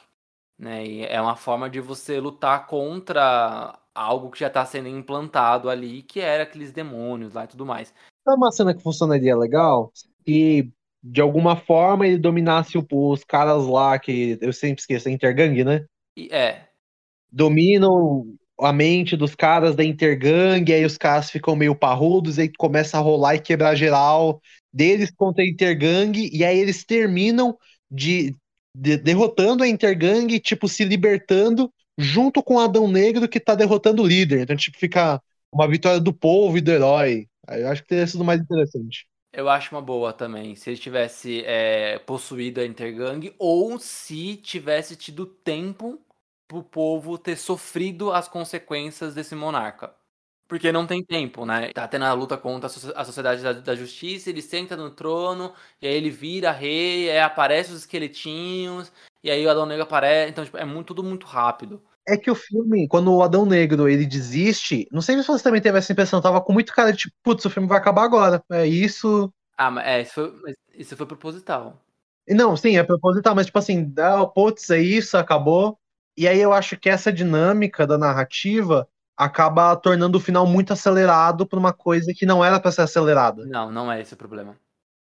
Não, Você acha que não? Não, não, não é esse o problema. O problema é se a, o momento que ele desiste fosse um, ao mesmo tempo o Sabak sendo o, o monarca, a gente ia ter um senso de, de urgência maior dele, de, dele como um vilão. Porque ele, ele já ia começar a oprimir o, o povo. É, é, é, que eu sinto que o final ele tem uma dinâmica meio estranha no quanto ao senso de urgência. Exato, por isso, porque o vilão ele não chega, ele não tem todo o lance da liberdade e assim, a liberdade pro povo de Kandak, ela é maior do que o Sabak. Ela é maior, porque antes você tem a intergang, antes você tinha o povo que foi escravizado, então, tipo, na verdade, o povo, ele já tá, tá vivia há mais de 5 mil anos sem ser realmente liberto. Então, era muito maior do que o Sabak. Mas qual foi o grande problema? Como eles colocaram a, a, a espada na mão do povo também, para o povo se, se libertar, então você teve aquele lance de tipo, ah, coloca lá o, as caveirinhas pro povo lutar contra. Só que simbolicamente é muito pequeno isso. Porque as caveiras nunca foram nada na história. Elas só surgiram ali para ter um conflito com o povo. Então eu acho que simbolicamente perde o lance da liberdade maior. Se eles tivessem sido escravizados pelo Sabak, então, por exemplo, ah, o Adão Negro é preso. E aí ele fica preso. Meses de... aí, o Sabak... aí nesse tempo dele ficar preso, o Sabak vira, vira rei de alguma forma. Meses depois, a sociedade volta lá, sei lá, o destino teve um, um pesadelo, não sei o que. E aí fala, puta, olha, a coroa tava aqui. Esse tempo todo. A gente achou que tava na água. Não sei, inventa um negócio. E aí o povo foi escravizado de novo. O ponto é, tinham soluções melhores. Tinha, dava pra... Tinha, tinha, tinha. Eu acho que o problema não foi, não foi essa queda, porque a queda na narrativa é para dar surpresa, né? É pro Adão Negro voltar, é pra você ter aquele, ah, ele vai voltar, beleza. Mas o grande lance é que o Sabak ele não não foi o monarca. E aí quando o povo se liberta, fala assim, ah, beleza, tá bom. Ó, corrigindo, aqui, acho que o que eu quis dizer, talvez arrumando melhor, é que o ponto de queda do Adão Negro, eu acho que ele é anticlimático para o conflito final. Acho que é mais ou menos por aí. Tá bom, eu ainda não concordo, mas tudo bem. É, eu, eu, concordo com você. Acho que eu não estou conseguindo o, o, usar a expressão certa, mas eu, eu, concordo com o que você levantou. Acho que é isso mesmo. É que eu estou tentando colocar nos meus termos, aí ficou uma bagunça. Não, mas é isso aí, tá certo. Bom, vamos pro comercial e aí a gente volta para falar do Henry Cavill.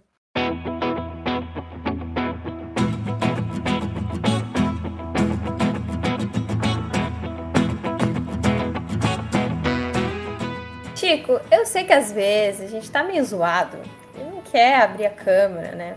Mas é que é uma reunião, sabe? Então eu acho importante. Então, liga a câmera aí Parece que eu tô falando só com uma voz, um robô, assim. É meio esquisito. Tá. Peraí, peraí. Pronto. Liguei. Ah, e sim! Nó! Que camiseta bonita! Diferente. Acho que eu nunca vi você com ela, não. É nova? É sim. É, é, então, eu demorei pra, pra ligar a câmera justamente porque eu tava escolhendo né, a minha camiseta. Eu fiz várias personalizadas lá na Lab 41. Peraí. Personalizada? Você tá falando que só você tem essa camiseta? Tipo, ninguém mais. Isso aí é demais, né? É, e é só você entrar lá na lab41.com.br e lá você pode escolher quantas camisetas personalizadas você quiser. E se não tiver nenhuma ideia nova, diferentona, você pode escolher qualquer estampa que ele já tem disponíveis. São todas muito bonitas, aliás. Nossa, muito legal. E, não, vai ser muito bom. Porque eu tô num projeto lá no meu trabalho eu queria umas camisetas personalizadas. Vou entrar no site agora. Entra sim, entra sim. Porque lá na Lab 41 você pode pedir uma, uma só, né? Tipo, uma camiseta se você quiser. Ou pedir várias. Aí pode ser pro trabalho, torcida de time, uniformes. Vixe, nossa, dá pra pedir pra um monte de coisa. E qual que é o site mesmo? É lab41, né? L-A-B, B mudo, 41.com.br. Fechou.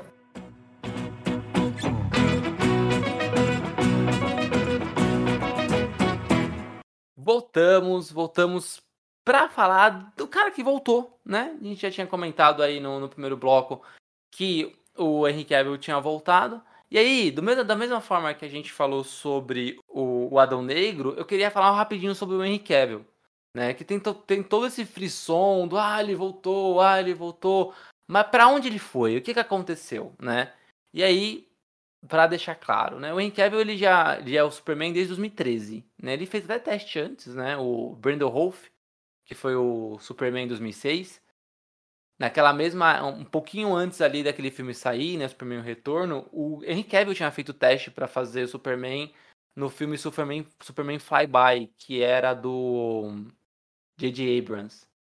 Né, depois até a, a, alguma parte estética do filme ela foi utilizada no, no Homem de Aço. E aí, em 2013, ele se tornou oficialmente Superman, né? Fez o filme solo, O Homem de Aço, fez três filmes, né, como Superman. Fez o Homem de Aço, fez a sequência, Batman vs Superman, e fez o filme da Liga da Justiça. Que para mim, para mim isso é uma trilogia. Ah, não, é que não, para mim isso é claramente é, é, é, o nascimento, a morte e o retorno do Superman. É, é a trilogia. Né? E aí o, eu conto o Liga, Liga da Justiça como um filme só, porque para mim a versão do Zack Snyder é, um, é, é, só a versão do diretor do filme que saiu, saiu em 2017. Mas beleza, o que aconteceu? Né? Em 2016, a Warner foi comprada pela AT&T Company. E quando, ela, quando isso aconteceu, o Walter Hamada passou a ser presidente dos filmes da DC no cinema. Não existia o DC Studios, né? ainda não existe. Mas é, essa divisão de cinema com, com os filmes da DC ficou a cargo do Walter Hamada. O Walter Hamada não gostava da visão do Zack Snyder. Né? Ele não gostava do, do que o Zack Snyder estava propondo para os super-heróis da DC. Eu concordo um pouco com o Walter Hamada, mas eu não vou entrar nesse detalhe. Até porque o Zack Snyder ele não estava querendo criar um universo compartilhado, ele estava querendo criar um universo com começo e fim. Né? Segundo o Zack Snyder, o, a Liga da, da, da, Justiça 3, que nunca entrou em pós-produção, nunca teve data desse filme, mas segundo o Zack Snyder, ali terminaria a história da, de todo o universo DC. Comercialmente é muito curto, né? Começa, é, muito curto. Então, o grande que que o Walter Ramada não concordava nem, nem com esse lance comercial e nem com a, a postura dos super-heróis na visão do, do Zack Snyder. E aí ele começou a fazer cortes Batman vs Superman já estava em produção antes dele chegar. A compra ali da, da, da AT&T com a Warner foi em 2015, 2016. Então já estava em produção antes. Quando saiu, eles queriam que o filme desse mais de um bilhão, porque tinha o Batman e Superman, os dois maiores super-heróis da, da, da companhia no mesmo filme. E o filme não foi um fracasso, fez 800 e pouco, mas não fez um bilhão. E aí isso fez com que a... E também teve muito, muita divergência de ideias, né? Tem, pessoas gostaram, pessoas. O filme, o filme era, é divisível. Até hoje tem uma briga sobre se Batman vs Superman é bom ou ruim com muita gente. É, eu gosto, eu gosto, mas eu, eu entendo as pessoas que não gostam. Eu não sou o tipo de pessoa que vai reclamar, tentar colocar na cabeça da pessoa. Não, o filme é divisível e é isso mesmo. E aí o Walter Ramada falou assim: não, então não, olha, não vai ter mais visão do Zack Snyder. E aí, o Esquadrão Suicida foi todo é, re, é, reeditado, né? Era do David Ayer, não era do Zack Snyder, mas tinha ali uma mesma estética. Ele foi reeditado por uma, uma empresa que faz trailer. Então, uma empresa de marketing, né? E aí foi o filme que foi pro cinema. E o, o a Liga da Justiça, que, que já seria um filme, não, não teria quatro horas de duração no cinema nunca, mas ia ser um filme longo, de pelo menos três horas de duração. E aí o Walter Ramada é, afastou o Zack Snyder, aproveitou que o. Olha, aproveitou de, uma, de, um péssimo momento do Snyder, né? Que foi a filha dele é, se suicidou. E falou assim: ah, vai lá cuidar da sua filha. Deixa que a gente edita aqui seu filme. Meu né? Deus, que pesado. É, é, e aí o Snyder ele fala, ele já falou em entrevista que ele não tinha ânimo para discutir com a Warner a, a questões na, é, criativas dele e deixou. Né? E aí a Warner con contratou o Joss Whedon. É, ele, ele cortou é, três, mais, mais de três horas de, de filme do Snyder, usou só uma hora e colocou ali mais algumas cenas adicional. Né? Então, regravou algumas coisas, teve vários problemas de bastidores, né? Ben Affleck quis, quis se afastar depois disso, é, Gal Gadot não quis gravar uma das cenas, que foi uma, uma cena que o Flash cai no peito da Mulher Maravilha. Quem gravou foi uma dublê. É, Ray Fisher até hoje, né? O Ray Fisher até hoje é, é, tem, tentou processar a Warner por causa de danos, danos morais. Danos morais não. É, danos morais, né? Era relacionamento tóxico, né? Dentro da, da ali do, do set de filmagem. E o Joss Whedon nunca mais fez porra nenhuma. Né? É, que bom. É, e aí, é, depois disso, o Ramada não queria mais vincular nada da, da DC com o Zack Snyder. Então, é, Ben Affleck seria substituído. Né? Então, no próximo filme do Flash, que vai ter o Michael Keaton como um, um Batman de um universo paralelo, mesmo universo dos filmes lá dos anos 80 90, ele seria o Batman principal. A gente não sabe mais se ele vai ser ou não ou se ele só vai fazer uma participação no filme. Mas a ideia seria substituir o Batman. O Superman também seria substituído, mas aí não por outro Superman, e sim é, o filme também do Flash, né? Ia mudar a realidade e o Superman nunca teria existido. No lugar seria a Supergirl, que vai ser interpretada pela, pela Sasha Cale. Acho uma ideia problemática. Do acho Superman bem... eu acho super problemático, super. Tipo, ah, o Superman nunca existiu, foi ela. E o Batman, eu até que, ah, beleza, você substitui um Batman velho por outro velho e continua a ser junto os universos. É que você, é que assim, o Superman é um, é um marco tão grande para a cultura pop que você descartar ele no momento atual que a gente vive, que a gente viu muito pouco dele nessa nossa nova geração de produções de CGI de alto custo. Porque assim, a gente vê, como você mesmo citou três vezes, eu nem conto muito Superman o Retorno, porque é um outro rolê. É. É, Superman o Retorno era a sequência dos filmes clássicos do Christopher Reeve, né? Que fizeram com o Brandon Rolfe. E aí, só para aproveitar a sua deixa, se fosse para substituir o Superman, o Henry Cavill, pelo Brandon Rolfe, e aí eles fazem assim: o novo DCU é a junção do que era o DCU mais o universo dos, do filmes do Batman do Tim Burton, mais o universo dos filmes do Superman do Christopher Reeve, representado pelo Brandon Rolfe, eu ia comprar a ideia. Dava pra deixar passar. Dava pra seguir. Eu, é, eu comprava a ideia. Agora, substituir o Superman pela Supergirl, o problema não é que. Ah, é, é que eu acho. Rebuta logo de vez o cara, então. Rebuta, sabe? Mas não coloca, tipo, a personagem a, a, a Lara Jor-El sendo a nova principal kryptoniana. Eu acho que isso é problemático, sabe? Rebuta de vez, coloca outra ator, então, sabe? Então, eu acho que. Não sei se vai dar certo. Imagina uma Liga da Justiça sem o Superman. Então, é aí que tá, cara. É tão fácil fazer o bagulho que ficam dificultando tanto. Os caras já têm 50 anos de histórias, vai, coloca 30 anos de histórias incríveis para você contar e os caras conseguem inventar moda. Bota o Superman elétrico, mas não, não faz isso. Ah, tá. Força, um pouco a barra. Força um pouco. É verdade, desculpa. Bom, mas no final das contas, não deu tempo para isso acontecer. Por quê? Porque a Warner foi vendida de novo. E quem comprou foi a Discovery. E aí, para cortar custos, a Discovery começou a, a primeiro colocar, mudar as datas de alguns filmes. Então, esse, é, esse ano teria três filmes de super-heróis, né? Inicialmente seria Batman, Adão Negro e Aquaman 2. Aí Aquaman foi pro ano seguinte, Shazam veio pra, pra esse ano, e agora também Shazam foi pro ano seguinte. Né? Shazam 2 seria 2023, veio pra 2022, voltou pra 2023. Então eles vão ficar só com dois, anos, dois filmes super-heróis esse ano. E ano que vem tem três filmes confirmados, né? Shazam 2, The Flash e Aquaman 2. Tem o Besouro Azul, que a gente não sabe o que vai acontecer com o Besouro Azul, porque o Besouro Azul ele era uma ideia da antiga diretoria. E junto com essa ideia também tinha Batgirl. Batgirl foi cancelado, seria um filme que ia ser lançado direto para HBO Max, e ele seria a consequência direta do filme do Flash.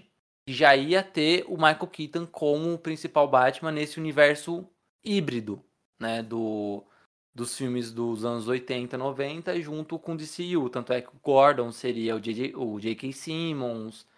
Eles viam misturar os dois universos. Esse filme foi cancelado, não por causa da história, mas sim porque era um filme que ele era, segundo o, a nova diretoria, ele era muito cara de televisão para sair no cinema e muito caro para sair na HBO Max. E aí eles decidiram cancelar, gastaram ali já, não lembro quanto foi, 90 milhões, eu acho que já tinha sido gasto no filme, se não me engano, alguma coisa assim. E preferiram é, não, não, sabe, cancelar essa porra aí, não faz a gravação, deixa pra lá e tá tudo bem. E aí, quando eles fizeram isso, o Walter Ramada falou: Ah, não, você vai cancelar então os filmes que eu planejei, então eu vou, vou, vou embora. Né? Aí a diretoria só pediu para ele ficar até o filme do Adão Negro ser lançado. E o Adão Negro, The Rock, nesse meio tempo, ficou cavando o retorno do Henry Cavill. Por quê? Walter Ramada não queria que o Cavill voltasse. O Cavill também estava colocando algumas exigências, né? um salário um pouco mais alto, alguma, alguma liberdade criativa na criação do, do, do roteiro, tudo mais. O Ramada não estava querendo, e também não queria vincular mais a visão do Zack Snyder nos filmes. Então ele, o The Rock não conseguiu. Só que com a, a entrada da Discovery e já o pedido de demissão do Ramada, o The Rock foi até a presidência da Warner e convenceu os caras a, a recontratarem Henry Cavill. Então, na cena pós-crédito, o Henry Cavill aparece. É, vale lembrar que em 2019, no filme do Shazam, o Henry Cavill não apareceu como Superman, o, Super, o Superman faz uma pontinha, mas não mostra a cabeça dele. E na série do Peacemaker também aparece o Superman, só que só a sombra, só a silhueta. Né? Usaram dublê de corpo nas duas ocasiões. Então a Warner estava mostrando que o Superman ainda estava no universo, mas aí era a lenda do Superman sem cabeça. Né? Nunca apareceu o rosto dele até agora que o Superman foi recontratado e já até anunciaram um, uma sequência do filme do Homem de Aço. Então Henry Cavill tá on. Cara, eu vou ser sincero, é, já, já falando sobre a experiência dessa aparição, porque tinha um hype em volta disso, o, o Adão Negro, o The Rock, é verdade que você falou, e nasceu pra ser Adão Negro, tá chamando. É, a gente confunde. É, é, porque tem três irmãos, é o Dwayne Johnson, The Rock e o Adão Negro agora. São três pessoas distintas. Assim, tava todo mundo muito hypado para isso. Eu, eu nunca fiquei muito hypado com o Superman do Henry Cavill, mas ao mesmo tempo eu queria ver para ter um talvez um senso de completude e ver toda essa briga para trazer ele de volta me deixou animado e eu gostei da forma como ele apareceu no final. Só que eu fico me perguntando o que isso significa, tipo, não vai ter um filme só de porrada da Adão Negro contra o Superman que, que aconteceu com o Superman nesse meio tempo? Cadê a Liga da Justiça? Tipo assim, tá, pra mim tá muito bagunçado o universo DC, que me deixa, tipo, tá. Apareceu, e agora? Vamos falar de aproveitar desde falar de futuro? Que eu acho que é importante a, a isso, porque assim, é, realmente não dá para saber o que vai acontecer com, com o universo DC, né? E aí, o The Rock, como ele cavou o retorno do Cavill? Ele falava que o, o, o Adão Negro seria a mudança de hierarquia dos super-heróis da DC. E que ele era melhor que o Superman. E que ele tinha que sair na porrada com o Superman. E aí perguntava, repórteres perguntavam para ele: Ah, mas o Superman vai aparecer? E aí ele fala assim: depende de qual Superman, não é qualquer um. Né? Então ele cavou o retorno do Kevin. E aí, é, beleza, voltou. Teremos o Superman. É, e aí, nesse meio tempo, o, Ad, o Adão Negro, o The Rock, tinha comentado é, que ele queria que o Adão Negro fosse o vilão de um filme da Liga, que ele queria ver um filme Superman versus Adão Negro, e que no final das contas ele depois falou que não, não teria, não vai ter o filme do Superman com Adão Negro, eu só tava. É, é um gosto meu, mas não tem nada certeza disso. Vamos trabalhar no Adão Negro 2. Né? A gente já sabe o quanto não dá certo apresentar um personagem logo depois meter um verso em seguida. Não deu certo com Batman vs Superman. É, mas o que aconteceu no Batman vs Superman é que eles quiseram apresentar o Batman junto com o encontro com o Superman também, né? Isso, ex exatamente, exatamente. Mas ao mesmo tempo a gente sabe que dá certo um filme de equipe do zero. Adão Negro foi isso, tipo, não precisou apresentar os personagens da Sociedade da Justiça para ter a Sociedade da Justiça né? E Liga da Justiça, eu não acho um filme ruim, mas eu acho que não precisava explicar sobre o Flash, sobre todo mundo ali. Eu acho que essa ideia de tipo fazer o oposto da Marvel, traz a equipe primeiro, depois vai explicando aos poucos, eu acho que também poderia funcionar se fosse feito de uma forma mais organizada. E aí que tal? Tá, o que, que você acha que pode vir de futuro, pensando que a gente tem a gente não sabe como é que vai ser a DC, o DCU. É, quais são os filmes da DC que estão confirmados? A gente tem Batman 2, Coringa 2, que são universos é, apartados. Constantine 2, que não sei porque anunciaram isso, mas também é universo apartado. E aí a gente tem ano que vem Shazam 2, Flash, Aquaman 2, temos Mulher Maravilha 3 e talvez Besouro Azul. São esses os filmes, né? Da, da, da DCU é do Shazam pra frente, né? Então, tipo, e aí? O que, que vai. Ah, e o Homem de Aço 2. O Homem de Aço 2 também, também anunciaram. E aí, mas. E o Adão Negro? Onde ele entra? Como é que ele vai continuar? Né? Então. É, você, tem, você tem algumas ideias aí do que pode acontecer? Cara, eu vou ser sincero, eu tô com um grande. Sabe, The Sims? Eu tô tipo com um ponto de interrogação gigante na minha cabeça, porque eu não sei, é, é porque eu não sei quais heróis compõem esse universo, eu não sei aonde estão esses heróis, eu não sei que vilões já existem, quais vilões não existem. É, tá, tá, um bagulho tão tipo assim, sabe lá Deus o que tá acontecendo?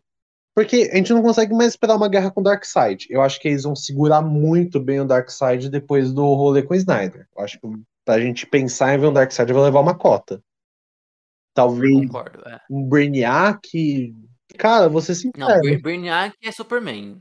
Então, é que o Brainiac, depois do Injustice, a gente começa a ver que ele serve muito como um vilão da liga, né? Tipo. Ah, mas. Não sei. Deixa Isso é o Superman, problema. por favor, não faz isso comigo, não. O Brainiac é tão bom. É, é que o Superman teve tanto filme já e, e nunca. E sempre é Lex Luthor. É, nossa, deixa o Lex Luthor no canto, pelo amor de Deus.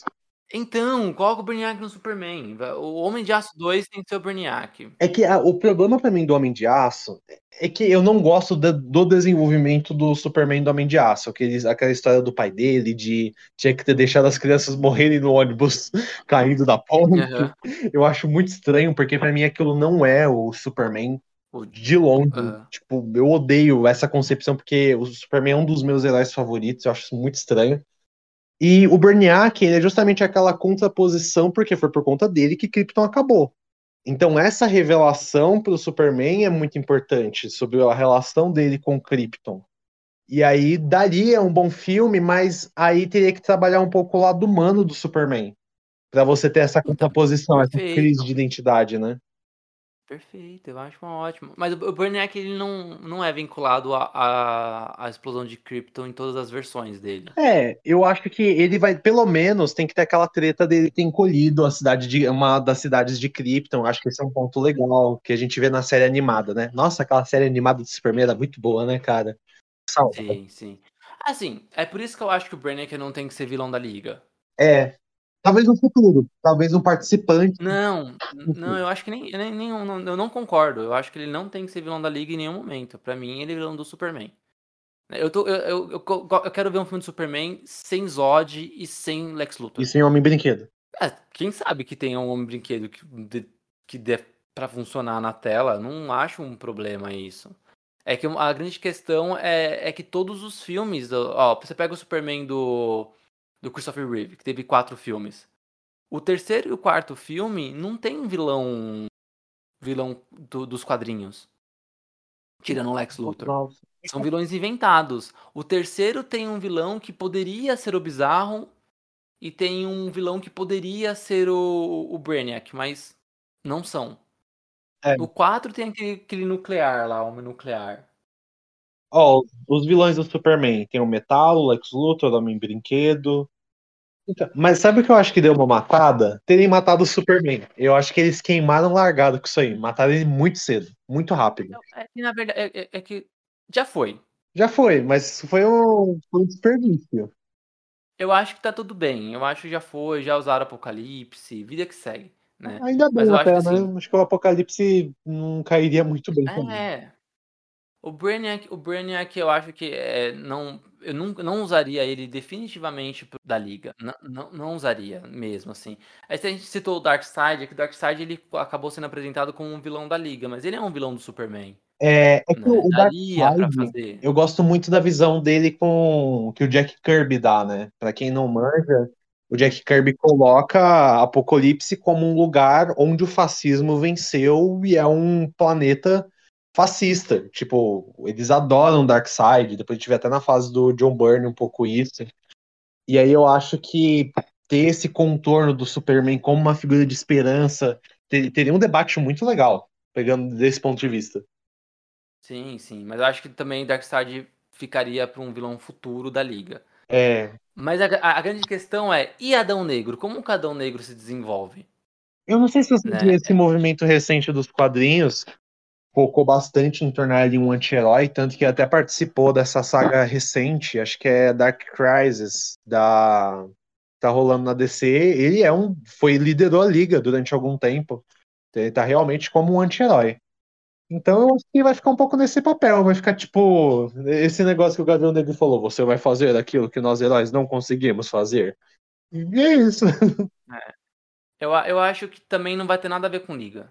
É, eu acho que no primeiro momento não, mas, mas eu fico me perguntando Não, eu- onde que vai colocar, porque ele é muito forte, né? Então, eu acho que ele pode continuar em Kanda. A, a grande questão é quais são os próximos vilões que poderiam, assim. Porque assim, eu não vejo ele confrontando o Shazam. Pra mim, eles são, eles são narrativamente muito diferentes no cinema, né? Eu não vejo ele confrontando o Shazam. Talvez em um filme com a Liga da Justiça e ali eles tivessem algum embate. Mas ele ser o vilão do Adão Ne- do, do Shazam, eu acho que não acontece. É que o Adão Negro ele não é imperador de Kandak. Se ele tivesse se assumido como imperador, como rei, aí seria mais fácil, de tipo, ele tá tentando proteger Kandak, lá, lá, lá. Mas como ele não se assumiu assim, eu acho que você limita um pouco mais o papel dele. Eu, eu acredito que o que um possível Adão Negro 2 é, vai trazer um vilão que é da Sociedade da Justiça. Você acha que vem um filme de Sociedade da Justiça? Não, não, não. Eu acho que a Sociedade da, da- da Justiça vai ficar com o Adão Negro. Uhum. É, teve um, um umas artes conceituais preliminares do Adão Negro e mostrava que o vilão não seria o Sabak, seria o Eclipso.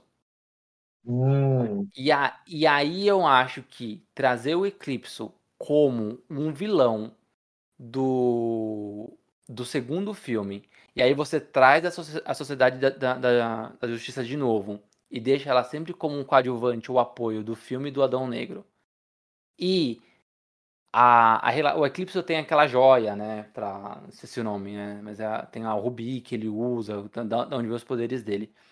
Se eles relacionarem essa joia com a mesma joia da Isis, não vou dizer que é a mesma, mas que, que vem do mesmo lugar, você já consegue adaptar a história da Isis no mesmo, no mesmo filme.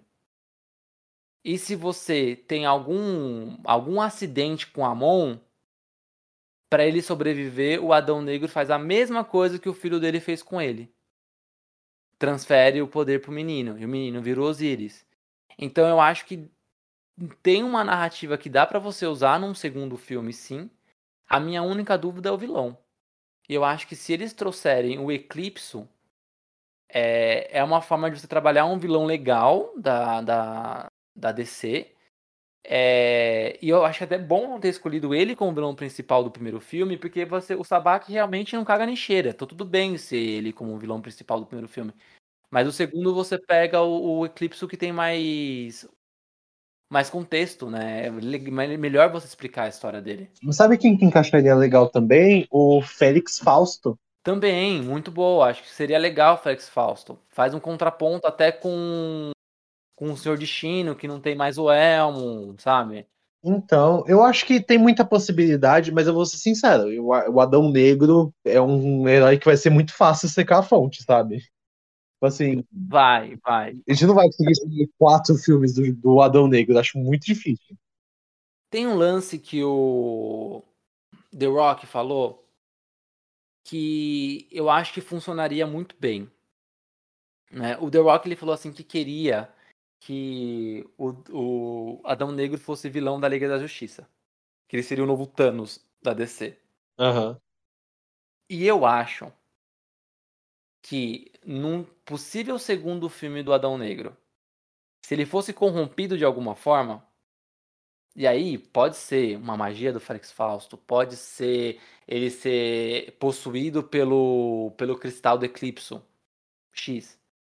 E ele vira uma ameaça muito grande, em que essa ameaça fosse não o principal vilão, mas um primeiro embate de um filme, de um segundo filme da Liga da Justiça, e digo mais, não só um segundo filme da Liga, como. Eu não sei se você sabe, mas quando o James Gunn foi contratado pela DC, a DC ofereceu várias franquias para ele. Ele quis o Esquadrão Suicida, mas uma das franquias foi a Liga da Justiça. E tinha até um boato de que poderia ter um filme do Esquadrão junto com a Liga. E aí, e aí que tá. Imagina um vilão que no primeiro momento fosse o Adão Negro. Acho que não precisa ser o Adão Negro o filme inteiro. Pode ter um vilão maior, né? Que controle, que seja controlando, não sei. E aí você precise, porque a Amanda Waller tá claro que ela ela é, é a grande chave desse, desse universo. Ela controla a sociedade, ela controla o Esquadrão Suicida e ela tem contato com a Liga. Porque o Superman foi chamado por ela no, na, na, na cena pós-crédito. Então, quando você tem é, essa triangulação, você assim, ah, beleza, então, ó, a gente pega a Liga, o Esquadrão contra o Adão Negro. E aí eles se juntam, e aí, pô, ok, pode ter um vilão maior, que eu acho que o Adão Negro nem precisa ser o vilão principal do filme. E aí eu acho que funcionaria isso. E aí é, seria um bom momento de você ter uma treta do Shazam com o Adão Negro. Porque você teria um contexto para colocar eles dentro de um do, do, mesmo filme. Que funcionasse. Porque o Shazam pode fazer parte da Liga da Justiça a partir daí. Ó, eu posso estar tá brisando, mas uma Liga da Justiça internacional, não da fase lá do Jamie Deffios, mas a ideia que tem no desenho da Liga da Justiça Sem Limites, acho que seria interessante. E você falou do Eclipse, eu tava lembrando daquele episódio do Eclipse da série animada. Cara, daria um filme muito legal. O... É, é isso, exatamente, é isso. E aí você pensa, Vi, que é, a, a Liga da Justiça Internacional, ela pode ser um, um puta ponto de partida para um segundo filme, para você a liga, ela sempre teve, sempre, né? A partir dali da, dos quadrinhos dos anos 90, no final da fase do Grant Morrison com o Mark Wade, criam a Liga Internacional, que foi, foi, foi, o que você citou, que usaram essa mesma proposta na animação Liga, Liga da Justiça Sem Limites. Que é, a Liga, ela é muito maior do que a equipe central, né? Ela é uma convergência de vários heróis da DC. É, se você faz isso, por exemplo, um filme Tô viajando na maionese, mas o, mas o Warner me ouça, por favor. Vamos dar, vamos dar um passo para trás. Né? E pensar em, em como junta isso, isso tudo. James Gunn vai fazer segunda temporada de Peacemaker. Sabemos que a Liga da Justiça tá lá. Ela participou do, do episódio final. Né? É, a, é, a, é o mesmo universo DC. Beleza. Ele vai fazer mais uma. Vai, a segunda temporada. E vai fazer um, uma outra série que é, provavelmente vai ser uma série da Amanda Waller. Né? É, essas duas séries, ela deve vir antes de um projeto. Eu não citei esse projeto, mas o, o James Gunn ele tem também um filme para ser lançado que provavelmente vai ser uma sequência desses eventos das séries do Esquadrão Suicida. Então ele tem o primeiro esquadrão, o primeiro, né? O primeiro dele, mas tem o segundo Esquadrão Suicida. E aí você tem as séries e mais um filme dele. Vamos supor que esse filme seja essa junção do filme do Esquadrão Suicida e da Liga da Justiça. E nesse filme acabasse o Esquadrão Suicida, porque é criado a Liga Internacional. E aí a Liga Internacional pensa, vamos lá, antes disso, um Adão Negro 2, com a sociedade de novo. E aí a Liga, a Esquadrão Suicida, o filme, Esquadrão Suicida mais Liga da Justiça, teria o Esquadrão Remanescente, que eu não sei quem pode ser, Pode ser pistoleiro, pode ser sanguinário. Pode sobrar um só. Não sei quem pode sobrar. Você acha, acho que talvez a Harley Quinn. Ela, até, mesmo, até mesmo ela. É... E aí você tem a Liga pode ser formada pelos remanescentes da sociedade e mais a Liga da Justiça. Sabe esses, esses mega eventos que a gente tem, tipo Vingadores Ultimato, por exemplo? Em Vingadores Ultimato, não são todos os heróis que fazem parte dos Vingadores. Você tem, você tem a equipe Vingadores, mas todos os outros heróis, o Pantera Negra não faz parte dos Vingadores. O Doutor Estranho é. não faz parte dos Vingadores. Não tem o plano de saúde dos Vingadores. Não. Você não tá usando o plano de saúde, não é funcionário. Não tem vínculo empregatício. Eles se chamam de Vingadores depois, né? O Doutor Estranho fala que ele é um ex-Vingador, tal, que ele é um. Mas oficialmente eles nunca foram Vingadores. Pensa que a Liga Internacional é oficializar esses heróis Gavião Negro, Esmaga Átomo, Ciclone, como, como integrantes da liga. Shazam, Superman, Batman, Mulher Maravilha, Aquaman, Cyborg Volta, Flash, né? E aí, nesse contexto, com esse vilão maior, aí sim poderia ter a participação no final ali do Apocalipse, do, do Darkseid para um terceiro filme. E aí eu vou sincero, quando acontecer isso, acaba o filme de super-herói. Acaba, a gente vai ficar. E aí o terceiro filme da Liga é, para mim, não tem que. Posso chamar Liga da Justiça, mas tem que ser um filme da crise nas Infinitas Terras. E aí você tem. Não pode ser o Darkseid como vilão principal, pode ser o Anti-Monitor como vilão principal, até o Darkseid chamando o Anti-Monitor, não sei, saca? Mas aí sim, aí você Puta, aí você rebuta. Aí você faz o que quiser. Que aí, cara, é, é, vem liga, vem, vem crise, e aí você pode. Porque, querendo ou não, Ben Affleck já tá velho. Henry Cavill já tá velho. Ficou muito tempo sem esses caras terem filmes, entende? Eles fizeram poucos filmes. A, a Mulher Maravilha já tá velha, e aí você só rebuta de uma forma orgânica.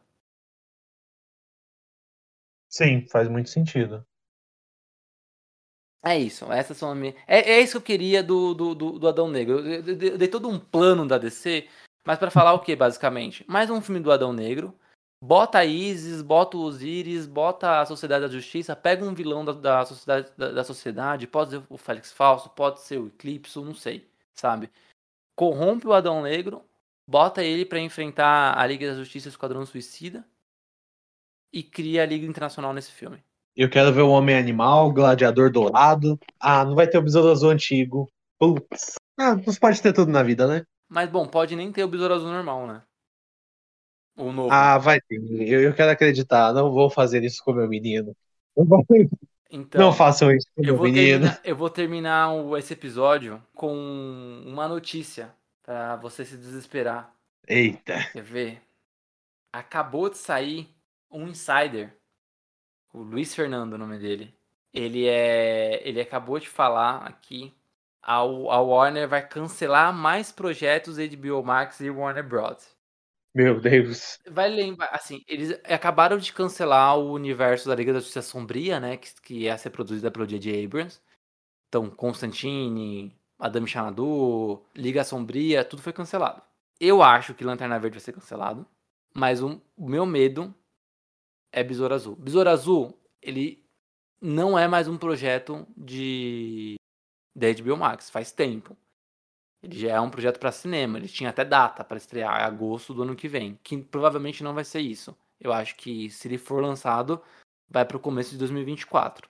Mas, cara, se eles cancelaram Batgirl pronto, eu não duvido deles cancelarem Besouro Azul. Eu não duvido. Cara, é que para mim, considerando que tiveram já sessões iniciais, eu, eu vou apostar. Batgirl também. Ah, droga. Eu vou apostar. Já me tiraram Brandon Fraser, não tire meu chuelo. Batgirl teve, teve é, sessões, sessões testes e mesmo assim foi cancelado. Assim, e as sessões eram positivas, ela tinha a mesma nota do Shazam. Eram, Ai, eram positivas, Ah. eram sessões positivas. Esse também é o problema da DC, a gente não sabe mais diabos o que esperar. Tipo, não tem mínimo, mínimo, mínimo. Não é tipo assim, a gente fica ansioso, tipo, meu Deus, o que vai acontecer? Não, a gente fica confuso só. Mas Besouro Azul é o último resquício da antiga diretoria. É o último. Né? A gente sabe que Shazam 2 vai sair, que Flash vai sair, que Aquaman 2 vai sair. O Besouro Azul é o último resquício. Se o Besouro Azul for cancelado, realmente, tudo a partir dali é coisa da nova diretoria.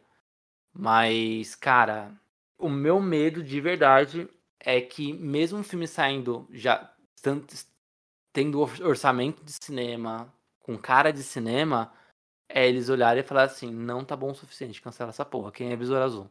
Se com Batman, se com a Batgirl, que tinha o Michael Keaton, fizeram isso, Ai, rapaz. Fãs de DC não tem um dia de paz. Tá parecendo ano. Quando parece que vai dar bom, não vai dar bom, não. Mas agora falando sobre. Só pra finalizar, falando sobre esperança, sabe o que eu queria de verdade? Que eles pegassem o filme da Batgirl, regravassem com o Ben Affleck, já que o Ben Affleck vai. Parece que vai voltar a ser o Batman, pelo menos em participações. Regravassem com o Ben Affleck, colocassem efeitos. É que acho que é- não é só efeitos, né? Eu acho que precisaria regravar algumas cenas de ação e tudo mais mas regravassem pra se lançar no cinema. Pra não perder o filme, sabe? Mas não vai acontecer. Ia gastar muito mais dinheiro. Muito pouco provável. Eu só quero, vou ser sincero, eu só queria ter um momentinho com a Trindade, tá ligado? Tipo, deixa eu curtir um pouquinho, sabe? A gente vive num momento tão específico, tanto que eu até comentei, vai, vai encerrar o programa talvez num clima meio pra baixo, mas eu acho que eu- o cenário de super-heróis não vai durar mais que 10 anos. Eu acho pouco provável. Acho que daqui 10 anos, filme de super-herói vai ser tipo filme de western, sabe? Que, como assim? Eu acho que é um, é um gênero que estourou, ficou muito tempo em voga, e aí daqui a pouco vai, tipo, todo mundo vai dar uma enjoada. Ah, Acho, não, eu acho muito difícil. eu acho que mais uns 10 ou Sabe, 15 sabe anos. por que eu acho difícil? Porque super-herói não é gênero. Uhum. O western é gênero. Agora, super-herói, você tem filme de terror do super-herói, tem filme de ação do super-herói, você tem filme de investigação, você tem filme é, noir, você tem filme de assalto. É, é muito plural, cara. Super-herói não é gênero de cinema. Super-herói é, é, um, é um tema e, o- e os gêneros de cinema exploram esse tema. Eu saí do Adão Negro meio esperançoso de ver coisas legais. Eu, eu quero acreditar que. Eu vou continuar na esperança de que a gente vai vendo um lado mais desse universo compartilhado DC mais bem formulado. E eu quero ver o filme do Besouro Azul. Eu vou acreditar até o final. Então, ca- acabamos aqui acreditando no, no filme do Besouro Azul e no futuro aí da DC junto com o Adão Negro. E esse F no meu peito é de esperança de ver o besouro. É isso aí, Vi. Obrigado pela, pela participação no episódio, ocupando esses, esse lugar que não é ocupado, né? Porque nunca, nunca, nunca será substituído da Giovana, que estará aqui conosco na semana que vem, na terça-feira. Então, Bitão, obrigado. E é isso aí, cara. Até a terça-feira que vem. Cara, foi um prazerzão. Obrigado pra quem chegou até aqui. Foi um prazer. Vejo vocês por aí. Não esqueçam de ver o canal Angústia Nerd e me seguir no Instagram, Victor Nerd 101. Foi um prazer e até a próxima.